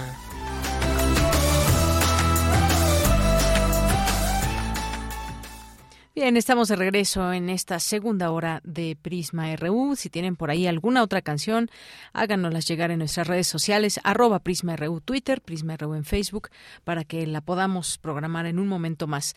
Por lo pronto, pues muchas gracias por continuar en esta frecuencia del 96.1 de FM. También nos escuchan en www.radio.unam.mx. Nos gustaría saber desde dónde nos escuchan y pues su opinión, por supuesto, de lo que aquí transmitimos. Pues es momento justamente de mandar saludos y hacerles algunos recordatorios, porque todavía tenemos boletos para el Auditorio Blas Galindo para este fin de semana, dentro de estas actividades que estamos muy pendientes y que les hacemos llegar y además les invitamos a algunos pases dobles que ya hemos regalado eh, para el ciclo diferencial, que tenemos todavía tres pases dobles para hoy viernes. Si todavía no tienen plan y tienen ganas de escuchar buena música, pues ¿por qué no se van al Blas Galindo ahí en el CENART? Tenemos tres pases dobles todavía para este viernes 22 de julio a las 8 de la noche. Y también tenemos cinco pases dobles para mañana sábado 23 a las 19 horas y cinco cortesías dobles eh, también para esta, este auditorio Blas Galindo del CENART. Así que tenemos estos tres pases dobles para hoy viernes 22 a las 8 de la noche y cinco pases dobles para el día de mañana, sábado 23 a las 19 horas. Así que no se lo pierdan de verdad cuando les hacemos estas invitaciones, las hacemos con mucho gusto para que puedan disfrutar de buena música y buenos espectáculos. También pues muchas gracias a quienes también estuvieron atentos y que se van a ir a la sala Nezahualcóyotl hoy y mañana, pero de eso ya no hay boletos. Pero muchas gracias por estar aquí con todo el equipo y que están atentos y que se ganen uno de estos pases. Pues vamos a mandar saludos a quienes están por aquí en nuestras redes sociales y que siempre nos da enorme gusto que estén por aquí. Andrea Esmar, muchas gracias que nos escribe. Se le hace muy interesante todos estos datos del cerebro y que están ligados también al tema de la obesidad. Gracias, Andrea. David Castillo, pues agradece la complacencia de Pretenders, un gran grupo. David, qué bueno que bueno, mira, coincidimos ahí en algunos gustos. Gracias, Andrea, gracias por esa información muy importante. Eh, gracias también a Guadalupe Cerrillo. Guadalupe, también a ti, muchas gracias. Y toda esta información que les dimos ayer de Contempodanza. Flechador del Sol nos dice el uso de enjuague bucal realmente es necesario, es un gran contaminante del agua. Efectivamente, pues si mantenemos, Flechador, las, eh, la manera del cepillado correcta y demás, no necesitamos enjuague bucal, por supuesto. Muchas gracias. Paloma G. Guzmán, saludos. Muchas gracias por estar también aquí. Kiki Angelares, David, muchas gracias aquí presente. También dice que hace falta en la lista de línea 12 Joel Ortega. Pues sí, también todos quienes tengan alguna participación y con pues con base en investigaciones se les pueda se les pueda fincar responsabilidades. Eduardo Mendoza, abrazos desde el caluroso Morelos. Bueno, pues sí, ya me imagino que sí, Eduardo, si aquí en la Ciudad de México se siente ya esta temperatura un poco alta, pues ya me imagino allá en Morelos. Muchos saludos, frescos saludos. Gracias, Eduardo Mendoza, Tlatenco, Jorge Morán Guzmán. Nos dice si podremos viajar a la velocidad de la luz y más allá, si no nos destruimos primero como especie. Rebeca Vega, también muchos saludos, David, eh, Jesús Abraham, Rosario Durán Martínez, feliz fin de semana. Para ti también, Rosario, muchas gracias. Gracias también por aquí a Armando Rosas, a Jorge Morán, decíamos también, que nos desea feliz viernes y a todo el público feliz fin de semana. Refrancito, muchas gracias. Mario Navarrete, Anel Pérez, siempre muchos saludos, gracias. Patricia León, Rosario, decíamos, muchas gracias a todas y a todos ustedes. Y bueno, pues ya eh, también por aquí eh, Rosario Durán, que nos hablaba ayer de, un postre que, hizo y que le gusta mucho y que le quedan muy bien además. José Luis León, muchas gracias también. Eh, Diogenito, muchos saludos. Aquí vamos leyéndoles en nuestras redes sociales. Eh, Abel, Abel Fernández, saludos a todo el equipo desde Coyoacán, pues hasta Coyoacán, muchos saludos. Abel Fernández, Andrea también nos dice, los saludamos desde Ciudad de México, mi sobrinito, mi hermana y yo. Mi sobrino escucha ya Radio Unami Prisma Reu desde sus primeros meses de vida. ¡Wow! ¡Qué maravilla! Muchas gracias, Andrés Mar. Le mandamos saludos al sobrinito, a tu hermana que pues están siempre pendientes de la radio y específicamente o especialmente de Radio UNAM. Un abrazo, Andrea, de, con todo cariño. Eh, también Rosario Durán nos postea aquí una, una nota. Hablábamos hace un momento del sindicato de telefonistas y que estaban, que se iba a definir si hoy se levantaba o no la huelga. Pues hace apenas unos minutos, gracias Rosario, aquí también con toda esta información. De última hora, el sindicato de telefonistas levanta la huelga. La Secretaría del Trabajo anunció que los trabajadores llegaron a un acuerdo de diálogo con la empresa Telmex. Muchas gracias, Rosario. Marco Fernández, también muchos saludos, muchos saludos. Eh, y a todas las personas que vayan escribiendo aquí a través de esta red social de Twitter, arroba Prisma RU, o que también nos puedan escribir a través de Facebook en Prisma RU. Pues nos vamos a la información en esta segunda hora. Entre los animales de compañía, ayer, ayer hablábamos del perro, porque fue el Día Mundial del Perro, pero bueno, también los gatos son buena compañía, una excelente opción, señala veterinaria de la UNAM. Y Cristina Godínez nos informa al respecto. Adelante, Cristina. Hola, ¿qué tal, Deyanira? Un saludo para ti y para el auditorio de Prisma RU. El gusto por los felinos domésticos ha incrementado y en ello influye su tipo de conducta, pues se pueden adaptar a vivir de manera solitaria o en conjunto a su grupo social y sobre todo que son animales independientes y hacen lo que quieren, lo que para muchas personas los convierte en una compañía ideal. Son fácilmente adaptables o plásticos, así lo explicó Claudia Edwards Patiño, académica de la Facultad de Medicina Veterinaria y Zootecnia de la UNAM. Como los gatos se pueden adaptar a vivir de manera solitaria o en conjunto, se les hizo un grupo social que se llama plástico o adaptable. Tienen su propio grupo social en toda la naturaleza. Los gatos tienen un grupo social único en el planeta, así que pueden ser solitarios en ciertos momentos o grupales matriarcales en otros. Existen grupos matriarcales donde las primas, las tías, las abuelas se encargan de cuidar a las crías, son nodrizas, son parteras, o tenemos machos solitarios que patrullan sus cuadras buscando hembras solo en época de celo. La doctora, quien está certificada en etología y pequeñas especies, añadió que no son animales gremiales ni jerárquicos, por lo que la manera en que gatos y humanos nos relacionamos es distinta, además de que la relación humano-gato es aquella en la que si tú quieres y yo quiero está bien, pero si tú no quieres con el gato no hay problema, pero si el menino expresa ya no quiero, hay que respetarlo. La doctora Edwards comenta que por la manera en que fueron tratados cuando eran cachorros, algunos son sumamente sociables y cariñosos, y normalmente corresponden, pero también existen los que son más individuales y que no están acostumbrados a la socialización. Deyanira, este es mi reporte. Buenas tardes. Muchas gracias, gracias Cristina Godínez. Nos vamos ahora con Cindy Pérez. Estímulos luminosos, visuales y sonoros ocasionan que el síndrome del sueño insuficiente sea el principal trastorno de dormir en la actualidad. Cuéntanos, Cindy. ¿Qué tal, Deyanira? Muy buenas tardes. Según especialistas, es necesario dormir de 7 a 9 horas. Sin embargo, pocos mexicanos lo llevan a cabo. De acuerdo con datos de la Clínica de Trastornos del Sueño de la UNAM, aproximadamente el 45% de la población presenta algún tipo de desorden del sueño, tales como insomnio, somnolencia y trastornos del movimiento. La académica Viridiana Valdés Pineda señaló que además de deteriorar nuestra calidad de vida, ocasionan enfermedades metabólicas incrementa el riesgo de tener diabetes tipo 2 cuando tenemos pocas horas de sueño. También favorece que pueda subir de peso, entonces se incrementa también el riesgo de obesidad. Y la misma obesidad, a su vez, también genera problemas de sueño. También podemos encontrar alteraciones cardiovasculares. Puede incrementarse hasta tres veces el riesgo de tener hipertensión arterial cuando no dormimos bien ya sea por una mala calidad de sueño, por pocas horas de sueño o también relacionado a la apnea del sueño. También se incrementa el riesgo de tener infartos eh, cardíacos, embolias cerebrales, altera la memoria a corto plazo. Por su parte, el doctor Ulises Jiménez, investigador de la Clínica de Trastornos del Sueño de la Facultad de Medicina de la UNAM, resaltó que dormir no es un lujo, por lo que es necesario tener buenos hábitos para cumplir con nuestras actividades diarias. Tener un horario adecuado, estable y adecuado para acostarse y levantarse. Simplemente a veces acostarse muy temprano, 9, 10 de la noche, a veces desde las 8 porque uno está cansado pero otras noches acostarse a la una o dos de la mañana va a deteriorar el control de nuestro cerebro sobre la calidad del dormir. Hacer ejercicio de manera regular, primordialmente en las primeras horas de la mañana, es muy importante.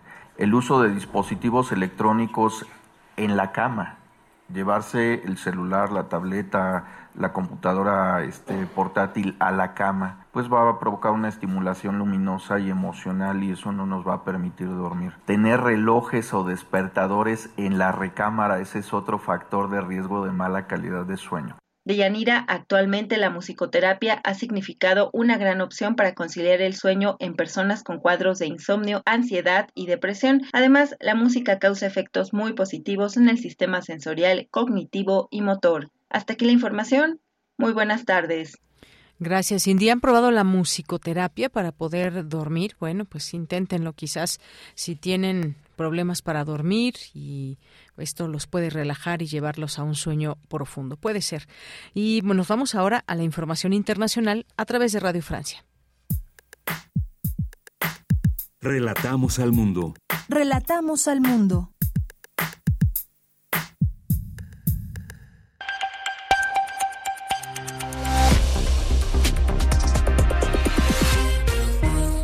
Bienvenidos al flash informativo de Radio Francia Internacional. Vanessa Lestrón en los controles técnicos. Es viernes 22 de julio. Noticias. Paola Ariza.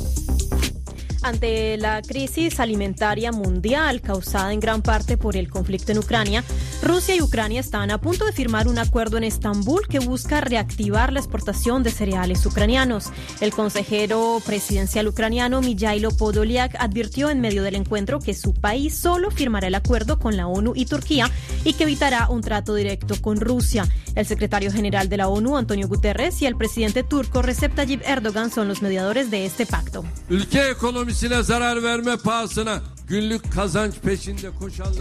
En breve se firmará con la participación de Rusia, Ucrania y el secretario general de la ONU, superando los problemas en el tema de los cereales y entonces le daremos buenas noticias al mundo.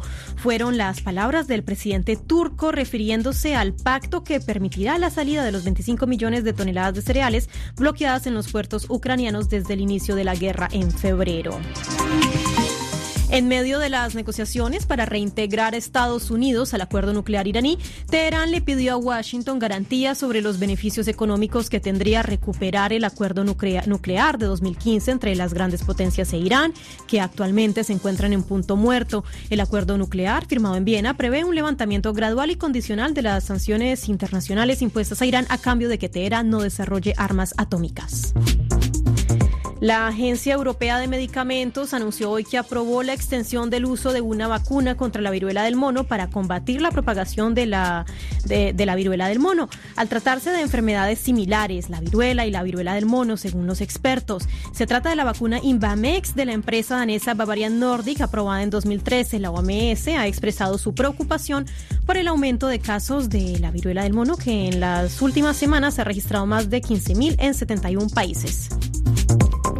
En El Salvador, el presidente Nayib Bukele aseguró este jueves que en 60 días estará lista la megacárcel en donde se encerrará a 40 mil de los pandilleros detenidos en el marco de una guerra que les declaró su gobierno. Estas detenciones se han dado en el contexto de un régimen de excepción acogido por el Congreso al pedido de Bukele que ha permitido, por ejemplo, detener sin orden judicial a, 40, a 47 mil personas presuntos pandilleros. La red social Twitter tuvo en el segundo trimestre resultados muy por debajo de las expectativas y vio descender su facturación en, uno, en un 1% en un año. Y hasta aquí las noticias en RFI. Queremos escuchar tu voz. Síguenos en nuestras redes sociales. En Facebook como Prisma RU y en Twitter como arroba PrismaRU.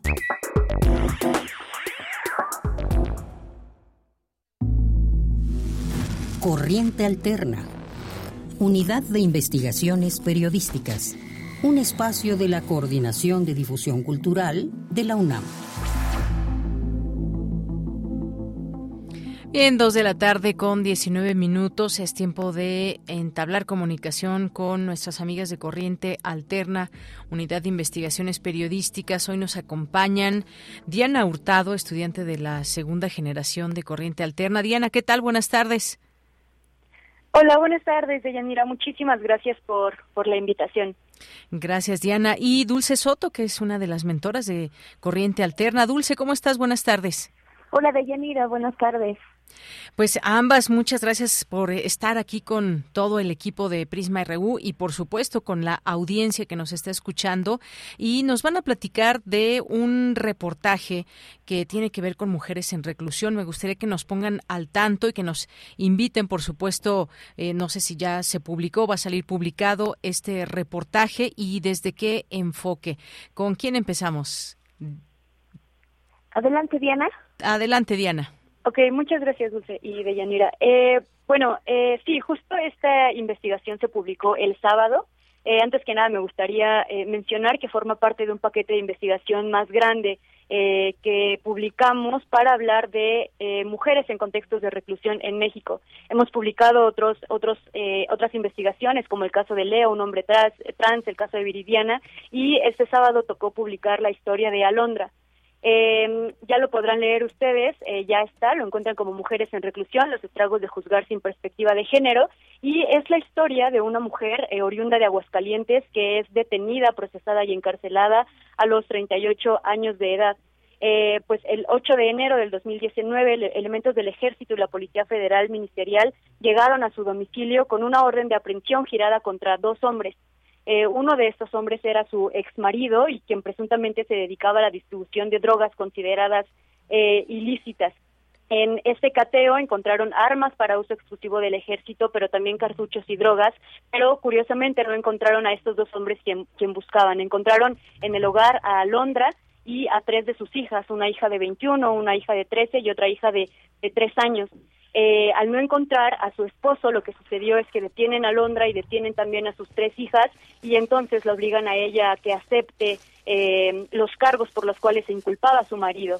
Eh, fue una situación eh, en la que ella simplemente estaba ahí y vivía en el lugar en el que estaba su esposo, pero bueno, la, la detuvieron, la procesan y la sentencian eh, y pues bueno, es una historia que tiene un- una serie de, de irregularidades, de cómo el sistema penitenciario no juzga sin perspectiva de género, eh, al menos en el proceso. Ya después eh, vamos viendo que eh, a partir de una serie de beneficios que se le otorgan a las mujeres eh, que tienen o que son cuidadoras y tienen a su cargo hijos menores de, de 12 años, pues bueno, pueden terminar eh, su, su estancia, pueden terminar su condena fuera de prisión, pero igual con una serie de irregularidades, con una serie de desventajas que tiene el juzgar eh, a las mujeres por ser mujeres dentro de, de reclusión y pues bueno, no sé si, si mi compañera Dulce quisiera como complementar un poco más. Sí, adelante, Sí, Dulce. muchísimas Gracias, Diana y Deyanira.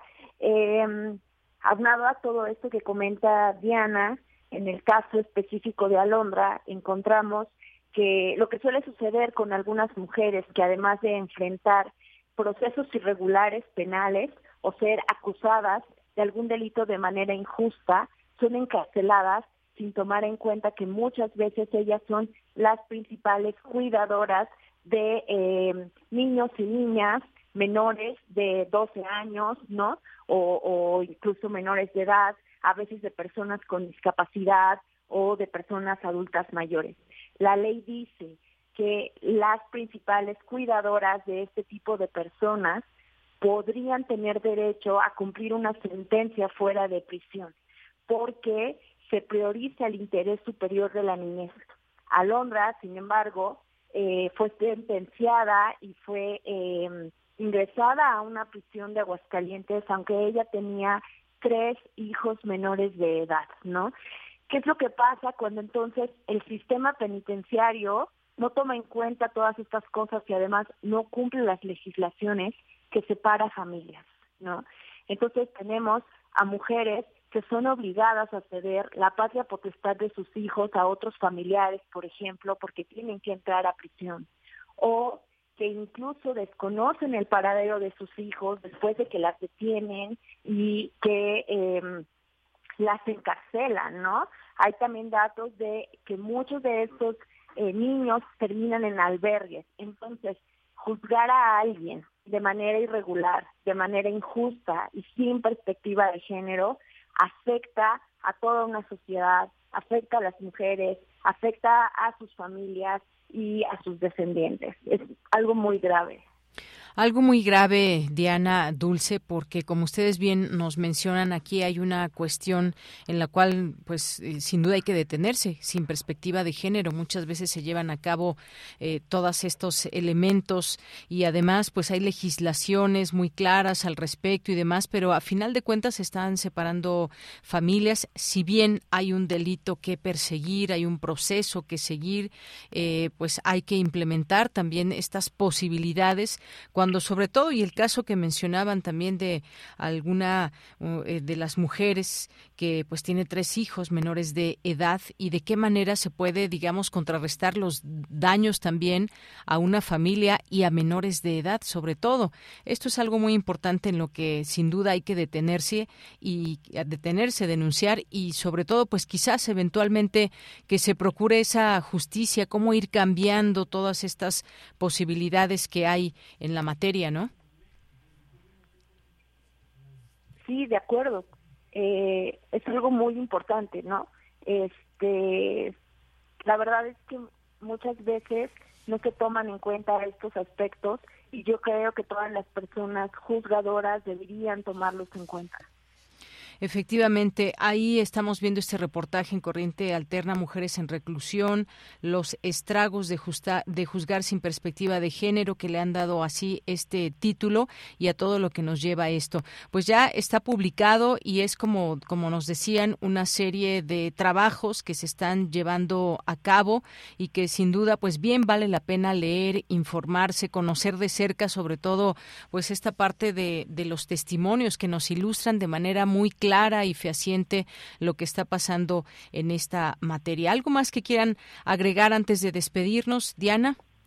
Sí, eh, pues eh, a lo largo de, esta historia que nos pareció muy muy interesante porque aborda muchísimo mm, el entramado del sistema penitenciario que, que, juzga a las mujeres y una de las cuestiones es que Alondra fue una de las primeras mujeres o más bien la primera mujer en recibir el beneficio por sustitución de la pena eh, con el objetivo de, de salvaguardar el interés superior de la niñez eh, pero creo que más allá de pensar en cómo se pueden aplicar este tipo de beneficios a las mujeres por ser cuidadoras, también se trata de reflexionar el por qué la detuvieron, cómo la detuvieron y que más que nada la detuvieron sin ningún tipo de orden de aprehensión y es algo que sucede mucho, sobre todo eh, en las mujeres, pero también en mujeres que, que son acusadas o de alguna manera inculpadas de manera injusta por delitos contra la salud.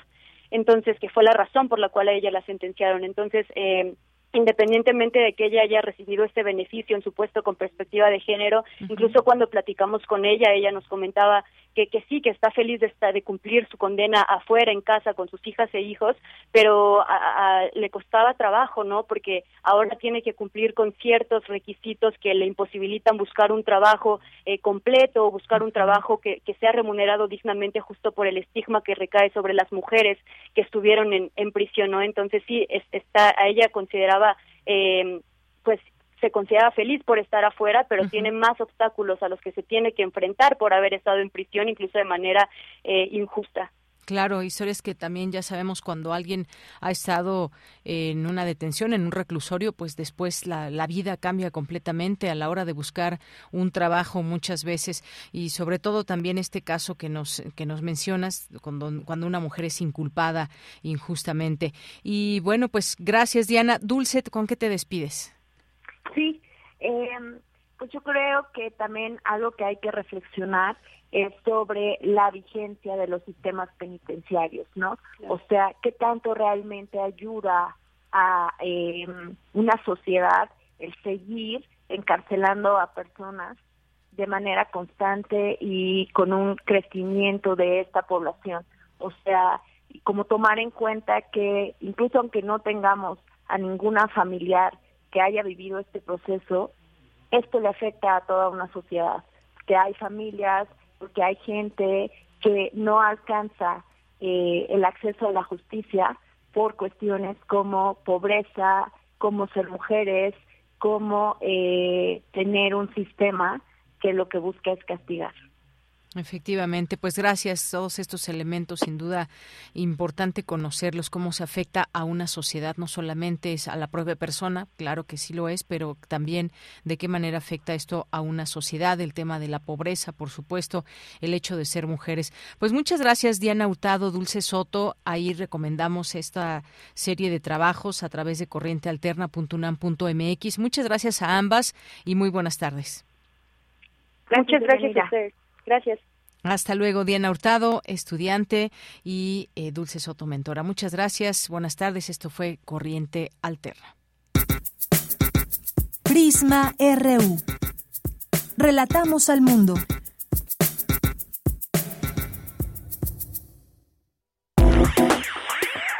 Queremos escuchar tu voz. Síguenos en nuestras redes sociales. En Facebook como Prisma RU y en Twitter como arroba PrismaRU.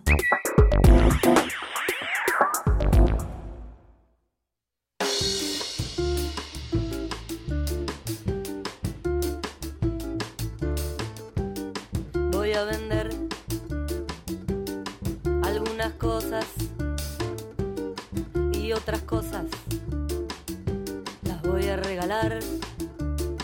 Van a salir del placar esas botas chamarra que nunca quise usar. No voy a usar, eh. el escáner y la televisión, las pinturas, la linterna, la peineta y el buró, la cajita de virú, casi viendo el birimbau, la silla desvencijada y el libro de Saibaba. Remato todo en una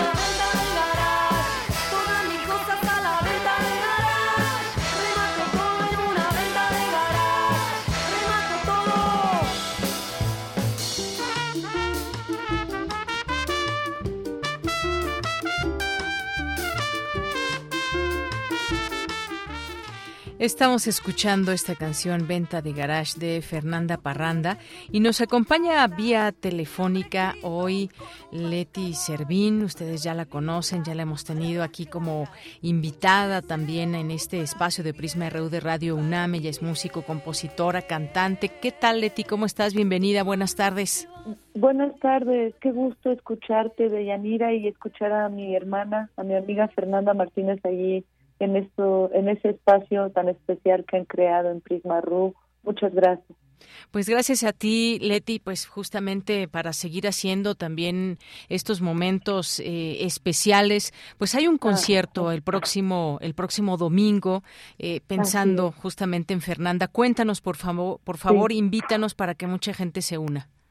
Muchas gracias. Pues estamos aquí un grupo de músicos, amigos, compañeros de Fernanda. Fernanda Martínez es una música compositora y chef argentina que tuve la fortuna de conocer en Casa del Mastuerzo hace más de 20 años. Inmediatamente nos hicimos amigas, incluso hemos vivido juntas el, el video del mundo matraca que hay por ahí en las redes. Ella lo produjo, ella fue la, la idea de que me aventara del edificio, fue, ha sido una, por supuesto, un agasajo del sabor conocerla y probar su cocina. Ella está atravesando una situación de cáncer de mama y le vamos a, ayudar para su rehabilitación. Está en el momento así sensible y hay que pues, apoyar como se pueda, como escucho muy bonito decir sanamos, ayudamos a sanar a una y sanamos todas. Entonces es un concierto colectivo, va a ir Paco Barris el más quien espero va a cerrar, va a estar Leica Muchán, la bellísima, Julia Castillo, eh, por supuesto yo voy a estar, pretendo cantar canciones de Fernanda, va a estar Vicente Jauregui, que es el guitarrista este de San Patricio, de San Pascualito, San Pascualito, no, sí, San Pascualito Rey. Entonces, haremos un concierto de tres canciones máximo, ¿no? Dos canciones y un encore, y para que sea fluido y pues es, es una invitación a partir de las cuatro de la tarde, se va a abrir puertas y tenemos permiso hasta las ocho, entonces va a ser, va a ser un concierto de cariño, de amistad, de armonía de Yanira, para recuperar los bríos, para seguir enlazándonos como compañeros, como hermanos que, que somos. Claro, pues como bien dices, estas redes de apoyo, estas redes de amor que los unen con la música, este concierto colectivo a favor de Fernanda, como bien dices, es el próximo domingo. Son cuatro horas en las que podrán disfrutar ahí de todas estas voces, de esta música, además de apoyar para una muy buena causa. Eh, pues Leti, ojalá que mucha gente se una y, y disfrute la música, pero que también sepa que pues entre los músicos hay esta posibilidad del espacio de la Alicia, siempre pues un, un, espacio muy cálido y muy entrañable. Es. la casa, es una casa para, para mí es el árbol gigante de la ciudad que nos permite ir, encontrarnos, darnos este, además ahorita que ya podemos un poquito encontrarnos, es un gusto para mí regresar a la Alicia, siempre es un gusto, no quiero que cierre, entonces eh, como siempre está ahí abriéndonos los brazos. Espero, yo sé que, que vamos a tener un, un aplauso y, y creo, ya estoy recibiendo mensajes ahorita mismo. Te agradezco mucho, Deyanira. Sé que este viento de Radio UNAM también así nos ha venido enlazando, nos ha venido a dar voz a, a los músicos independientes. Muchas gracias por eso. Fernanda vivió muchos años aquí en México y bueno, yo tuve la fortuna de trabajar mucho con ella. Incluso hice una gira de la gira del Che, la hice con ella de México hasta Argentina y Qué bien. ha, sido de verdad la, la mejor, la más hermosa experiencia que he tenido de cruzar fronteras y, y fue con ella, entonces aquí me siento en el papel como de hermana, estoy muy feliz de ver que, que somos una comunidad unida y que nos estamos dando siempre en, en solidaridad a los demás. Eso lo agradezco de nuestro pueblo, lo admiro y de verdad les digo, va a ser un concierto divertido, feliz. Este, teníamos, tenemos a, a Leo Chávez Teixeiro en el cartel, pero voy a aprovechar tu viento para decirles que... Sí, Leti. Hay algo pasó ahí en la comunicación que nos, iba a decir algo de León Chávez Teixeiro. Estaba a punto de decirnos esto, Leti, pero algo sucedió con la comunicación. Y bueno, pues solamente recordarles que este lugar, el Foro Alicia, se encuentra en Avenida, Avenida Cuauhtémoc número 91A, en la colonia Roma, o mejor dicho, la colonia Rocma. El cubrebocas es indispensable, recuerden, hay que seguirse cuidando. Y pues aquí está todo este cartel, ya también la información la pueden encontrar a través de nuestras redes sociales en Prisma RU en Twitter y Prisma RU en Facebook para hacer este acompañamiento eh, presente de apoyo para eh, Fernanda que está atravesando por una, una situación delicada y pues toda su banda de amigos y músicos y también público por supuesto se une en este concierto a favor de Fernanda, que dice te queremos un chingo, Fer, y aquí están pues todo este cartel, un concierto a beneficio de Fernanda Martínez, próximo domingo 24 de julio, de 4 a 8, como nos decía Leti, tienen permiso hasta las 8 de la noche, y pues cuesta ni más ni menos 150 pesos el boleto para que puedan asistir. Eh, Leti, nos ibas a decir algo sobre León.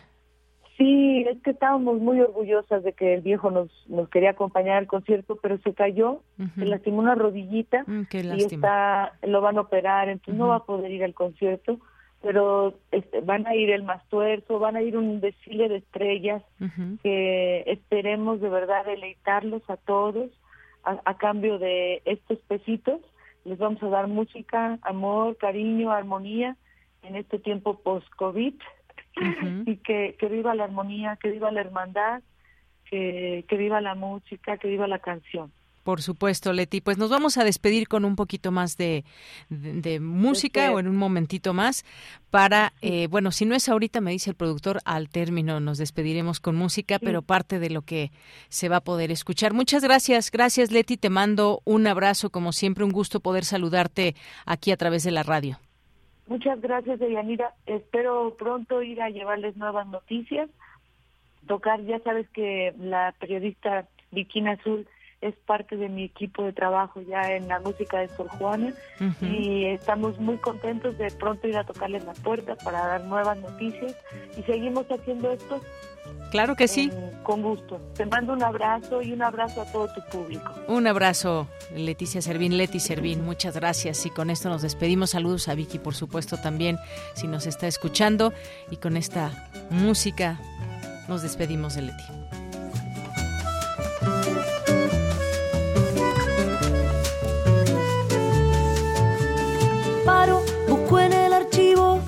Hay tantos recibos, ninguno entregar Prisma RU. Relatamos al mundo.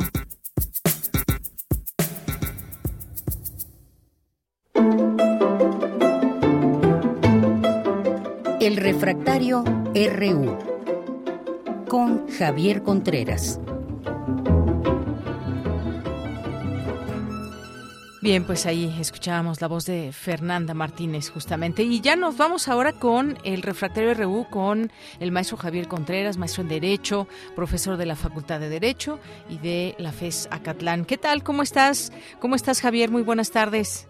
Hola, ¿qué tal, Deyanira? Muy buena tarde para ti, para todo nuestro amable auditorio en Prisma RU. Bienvenida de vuelta también. Y para mí es una alegría poder encontrarme nuevamente con todas y con todos ustedes, Radio Escuchas. Y pues para cerrar la semana tenemos un tema de carácter internacional que me parece muy importante tener presente. Estas consultas que han hecho ahora ya tanto el gobierno de Estados Unidos como de Canadá respecto de la política energética de México en el marco del Tratado México-Estados Unidos-Canadá, el TEMEC.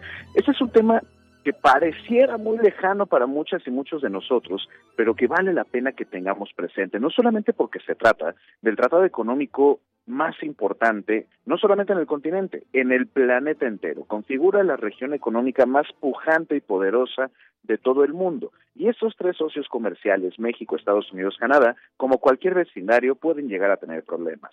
No obstante, no es que el mundo sea contra México, o en este caso Estados Unidos y Canadá. Este mecanismo de consultas ya había sido activado con anterioridad, incluso por México versus Estados Unidos, al hablar de algunas malas prácticas en el sector automotriz. Hay que recordar que en el mercado mexicano el sector automotriz es uno también muy importante. Ahora bien, en concreto este caso.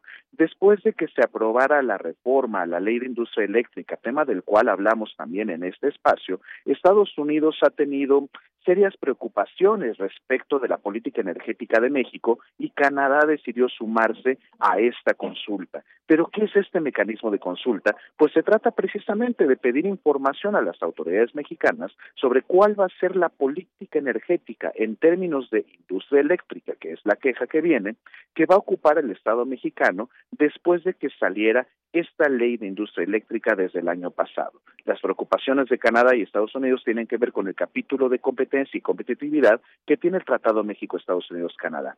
¿Qué tiene que ver esto con nosotros? Absolutamente todo, porque habla acerca de la competencia del mercado en esta materia eléctrica que podría beneficiar en aumentar o reducir los precios en su caso y, por supuesto, México, desafortunadamente en este momento, podría tenerlas de perder. La consulta es importante para asegurarle a Canadá y Estados Unidos que será siendo un mercado competitivo el de la industria eléctrica en el país, pero si se demuestra que no lo es, México podría enfrentar un panel arbitral de consecuencias muy delicadas y muy caras en términos económicos para nuestro país. Bien, pues ya iremos viendo estas consultas, respuestas y más que se da en torno al tema, a la política energética en el marco del TEMEC, Javier. Y por otra, está, por otra parte está la captura de Caro Quintero y su próximo proceso penal. ¿Qué impacto genera en México? Está el tema de la extradición, por supuesto. ¿Cuál es tu análisis, Javier?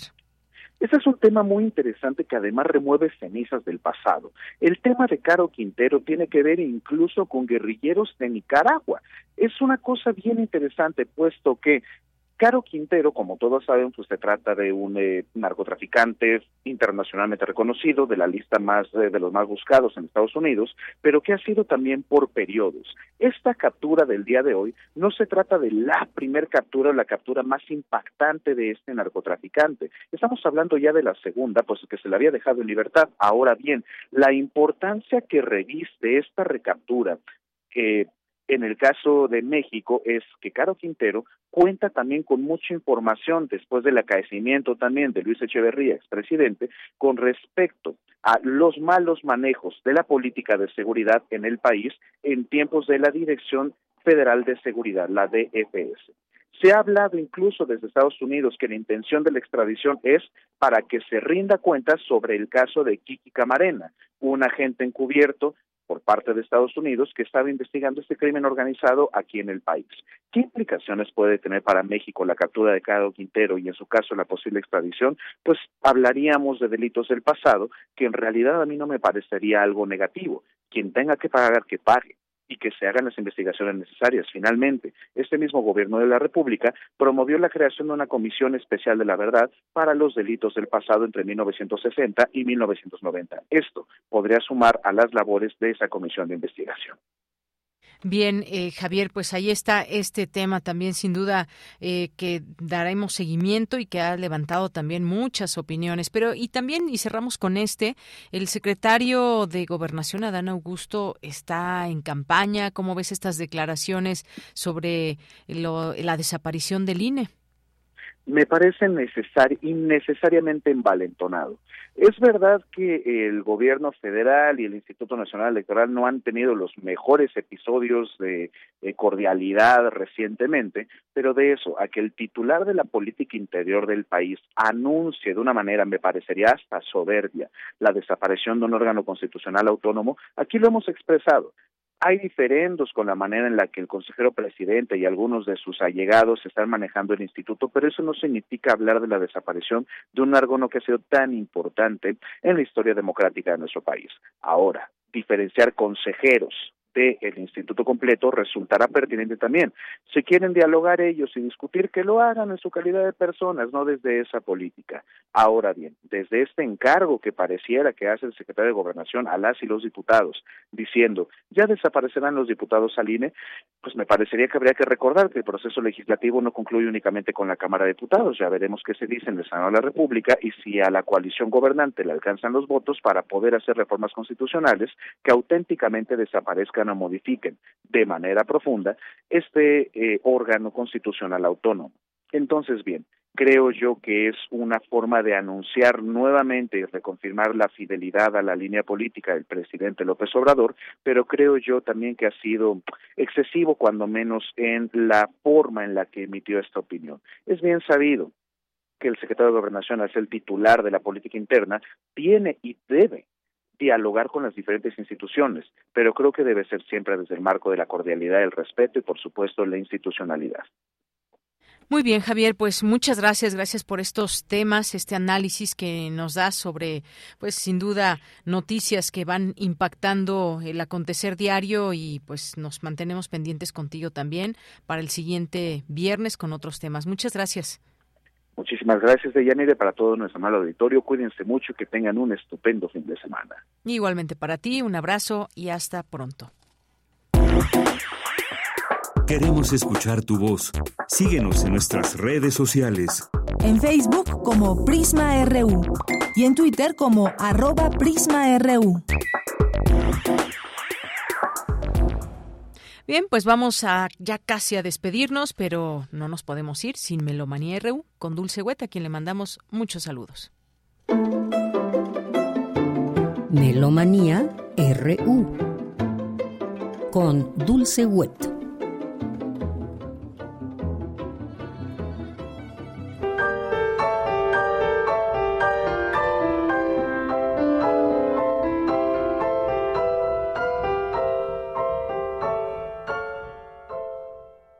Buenas tardes, muy buen viaje, muy buen provecho. De Yanira Morán, Marco Lubián, Denis Licea y Dulce Wet les damos la más cordial bienvenida a Melomanía hoy viernes 22 de julio del 2022.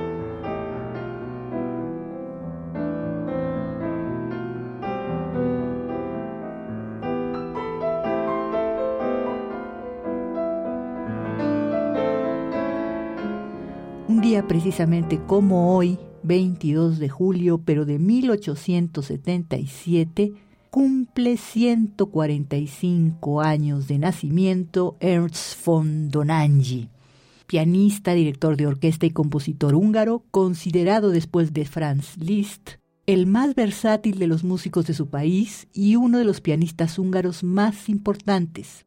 Se inició en la música con su padre y en 1894 Ernst Donangy ingresó en la Academia de Música Franz Liszt de Budapest. Dos años después obtuvo el Premio del Rey de Hungría. En 1897 dio clases de perfeccionamiento con Eugène de Albert, a quien dedicó su concierto en mi menor para piano y orquesta. En 1899 inició su carrera de solista en Berlín, realizando numerosas giras por Europa y América. En 1905 se estableció en Berlín como profesor de piano y en 1916 regresó a Budapest, donde fue profesor y director de la Academia de Música. Posteriormente fue nombrado presidente y director de la Sociedad Filarmónica de Budapest y tras nueve años dedicados a las giras internacionales, se hizo cargo de las clases de perfeccionamiento de composición y piano en la Academia de Música de la capital húngara centro en el que llegó a ser director general en 1934.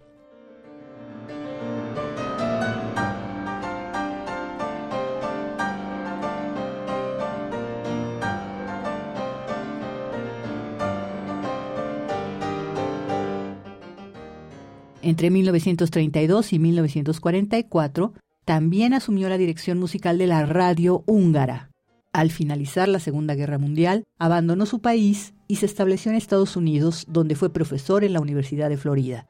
Como compositor, Ernst von Donangy se encuadra en el movimiento post-romántico con mucha influencia de Johannes Brahms.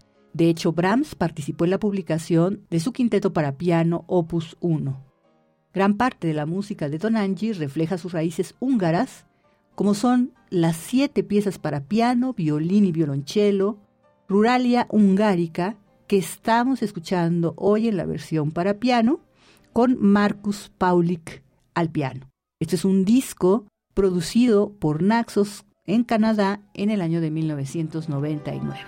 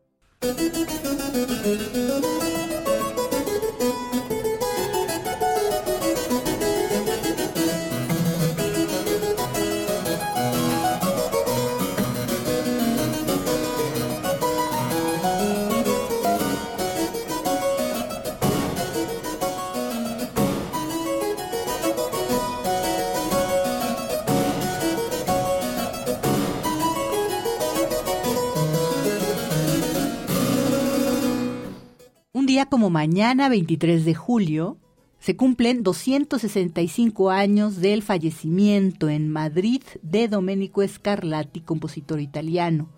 Domenico Scarlatti nació el 26 de octubre de 1685 en Nápoles, el mismo año que nace Bach, el sexto hijo de Victoria Anzalone y del compositor Alessandro Scarlatti, con quien inició su formación. Más adelante estudió con el compositor Francesco Casparini.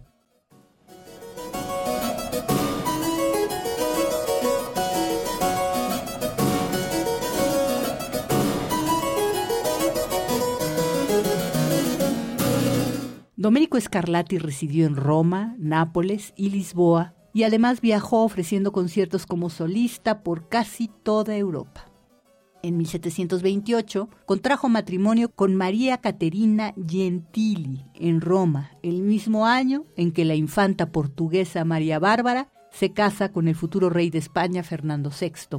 A ellos acompañó y se instaló en su corte en Madrid, donde permaneció hasta su muerte.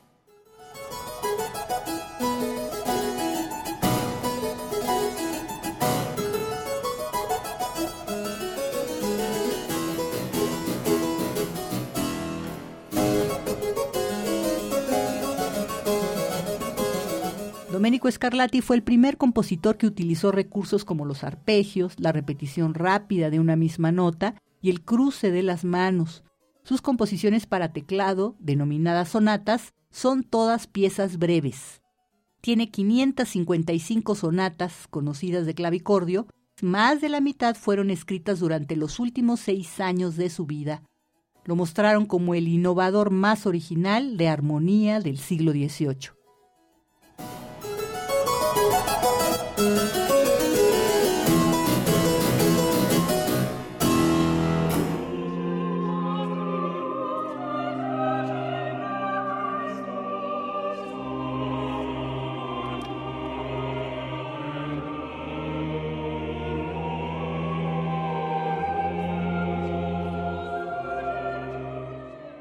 Compuso óperas, música religiosa y obras instrumentales.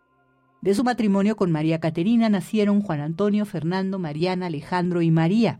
Tras el fallecimiento de María Caterina, contrajo matrimonio con Anastasia Maxarti Jiménez, con la que fue padre de María Bárbara, Rosa, Domingo y Antonio.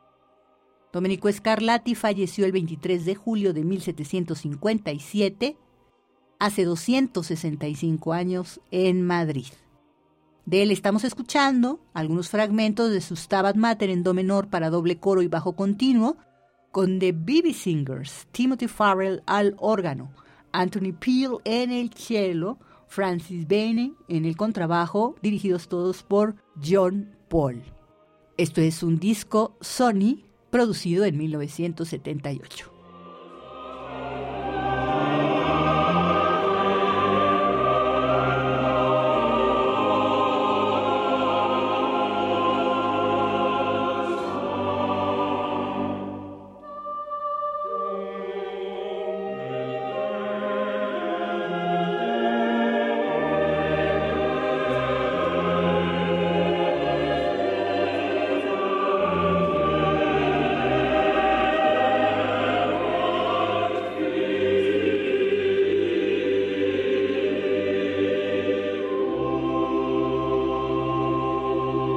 Hasta aquí Melomanía de hoy viernes 22 de julio del 2022.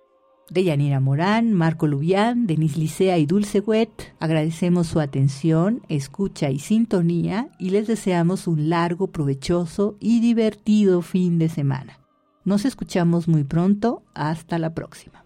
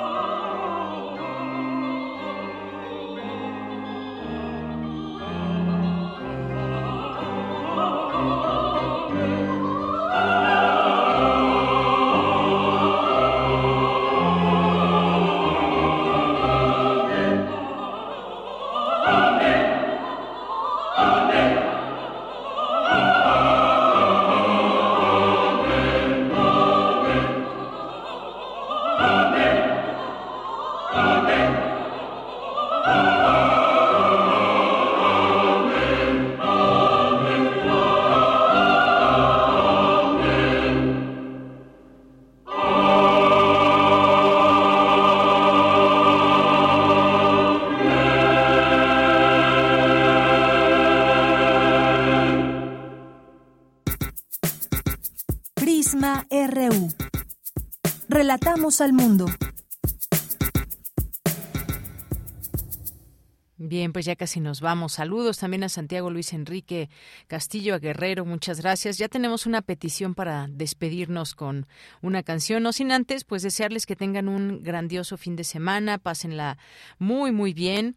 Eh, ya lo esperamos el lunes, como todas las semanas, de lunes a viernes, de 1 a 3 de la tarde, en este espacio informativo Prisma RU, como parte de la programación de Radio UNAM. Y nos despedimos, nos despedimos esta tarde aquí en cabina, Marco Lubián en la producción, Arturo González en los controles técnicos, Deyanira Morán en el micrófono, gracias al equipo que también estuvo durante esta semana, Cindy Pérez Ramírez, Cristina Godínez, Daniel Olivares. Y nos despedimos con esta banda británica de rock progresivo, Jet Petición de Zacarías Miguel Alonso de Third Hora de Jethro Tull. Muchísimas gracias y con esto nos despedimos. Hasta el lunes.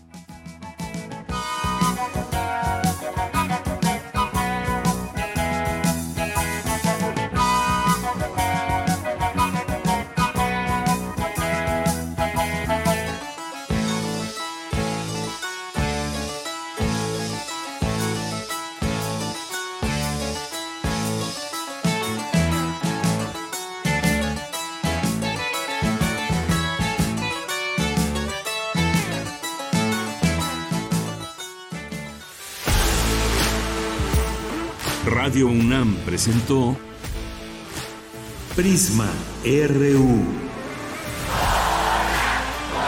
Una mirada universitaria sobre los acontecimientos actuales. Prisma RU. Relatamos al mundo.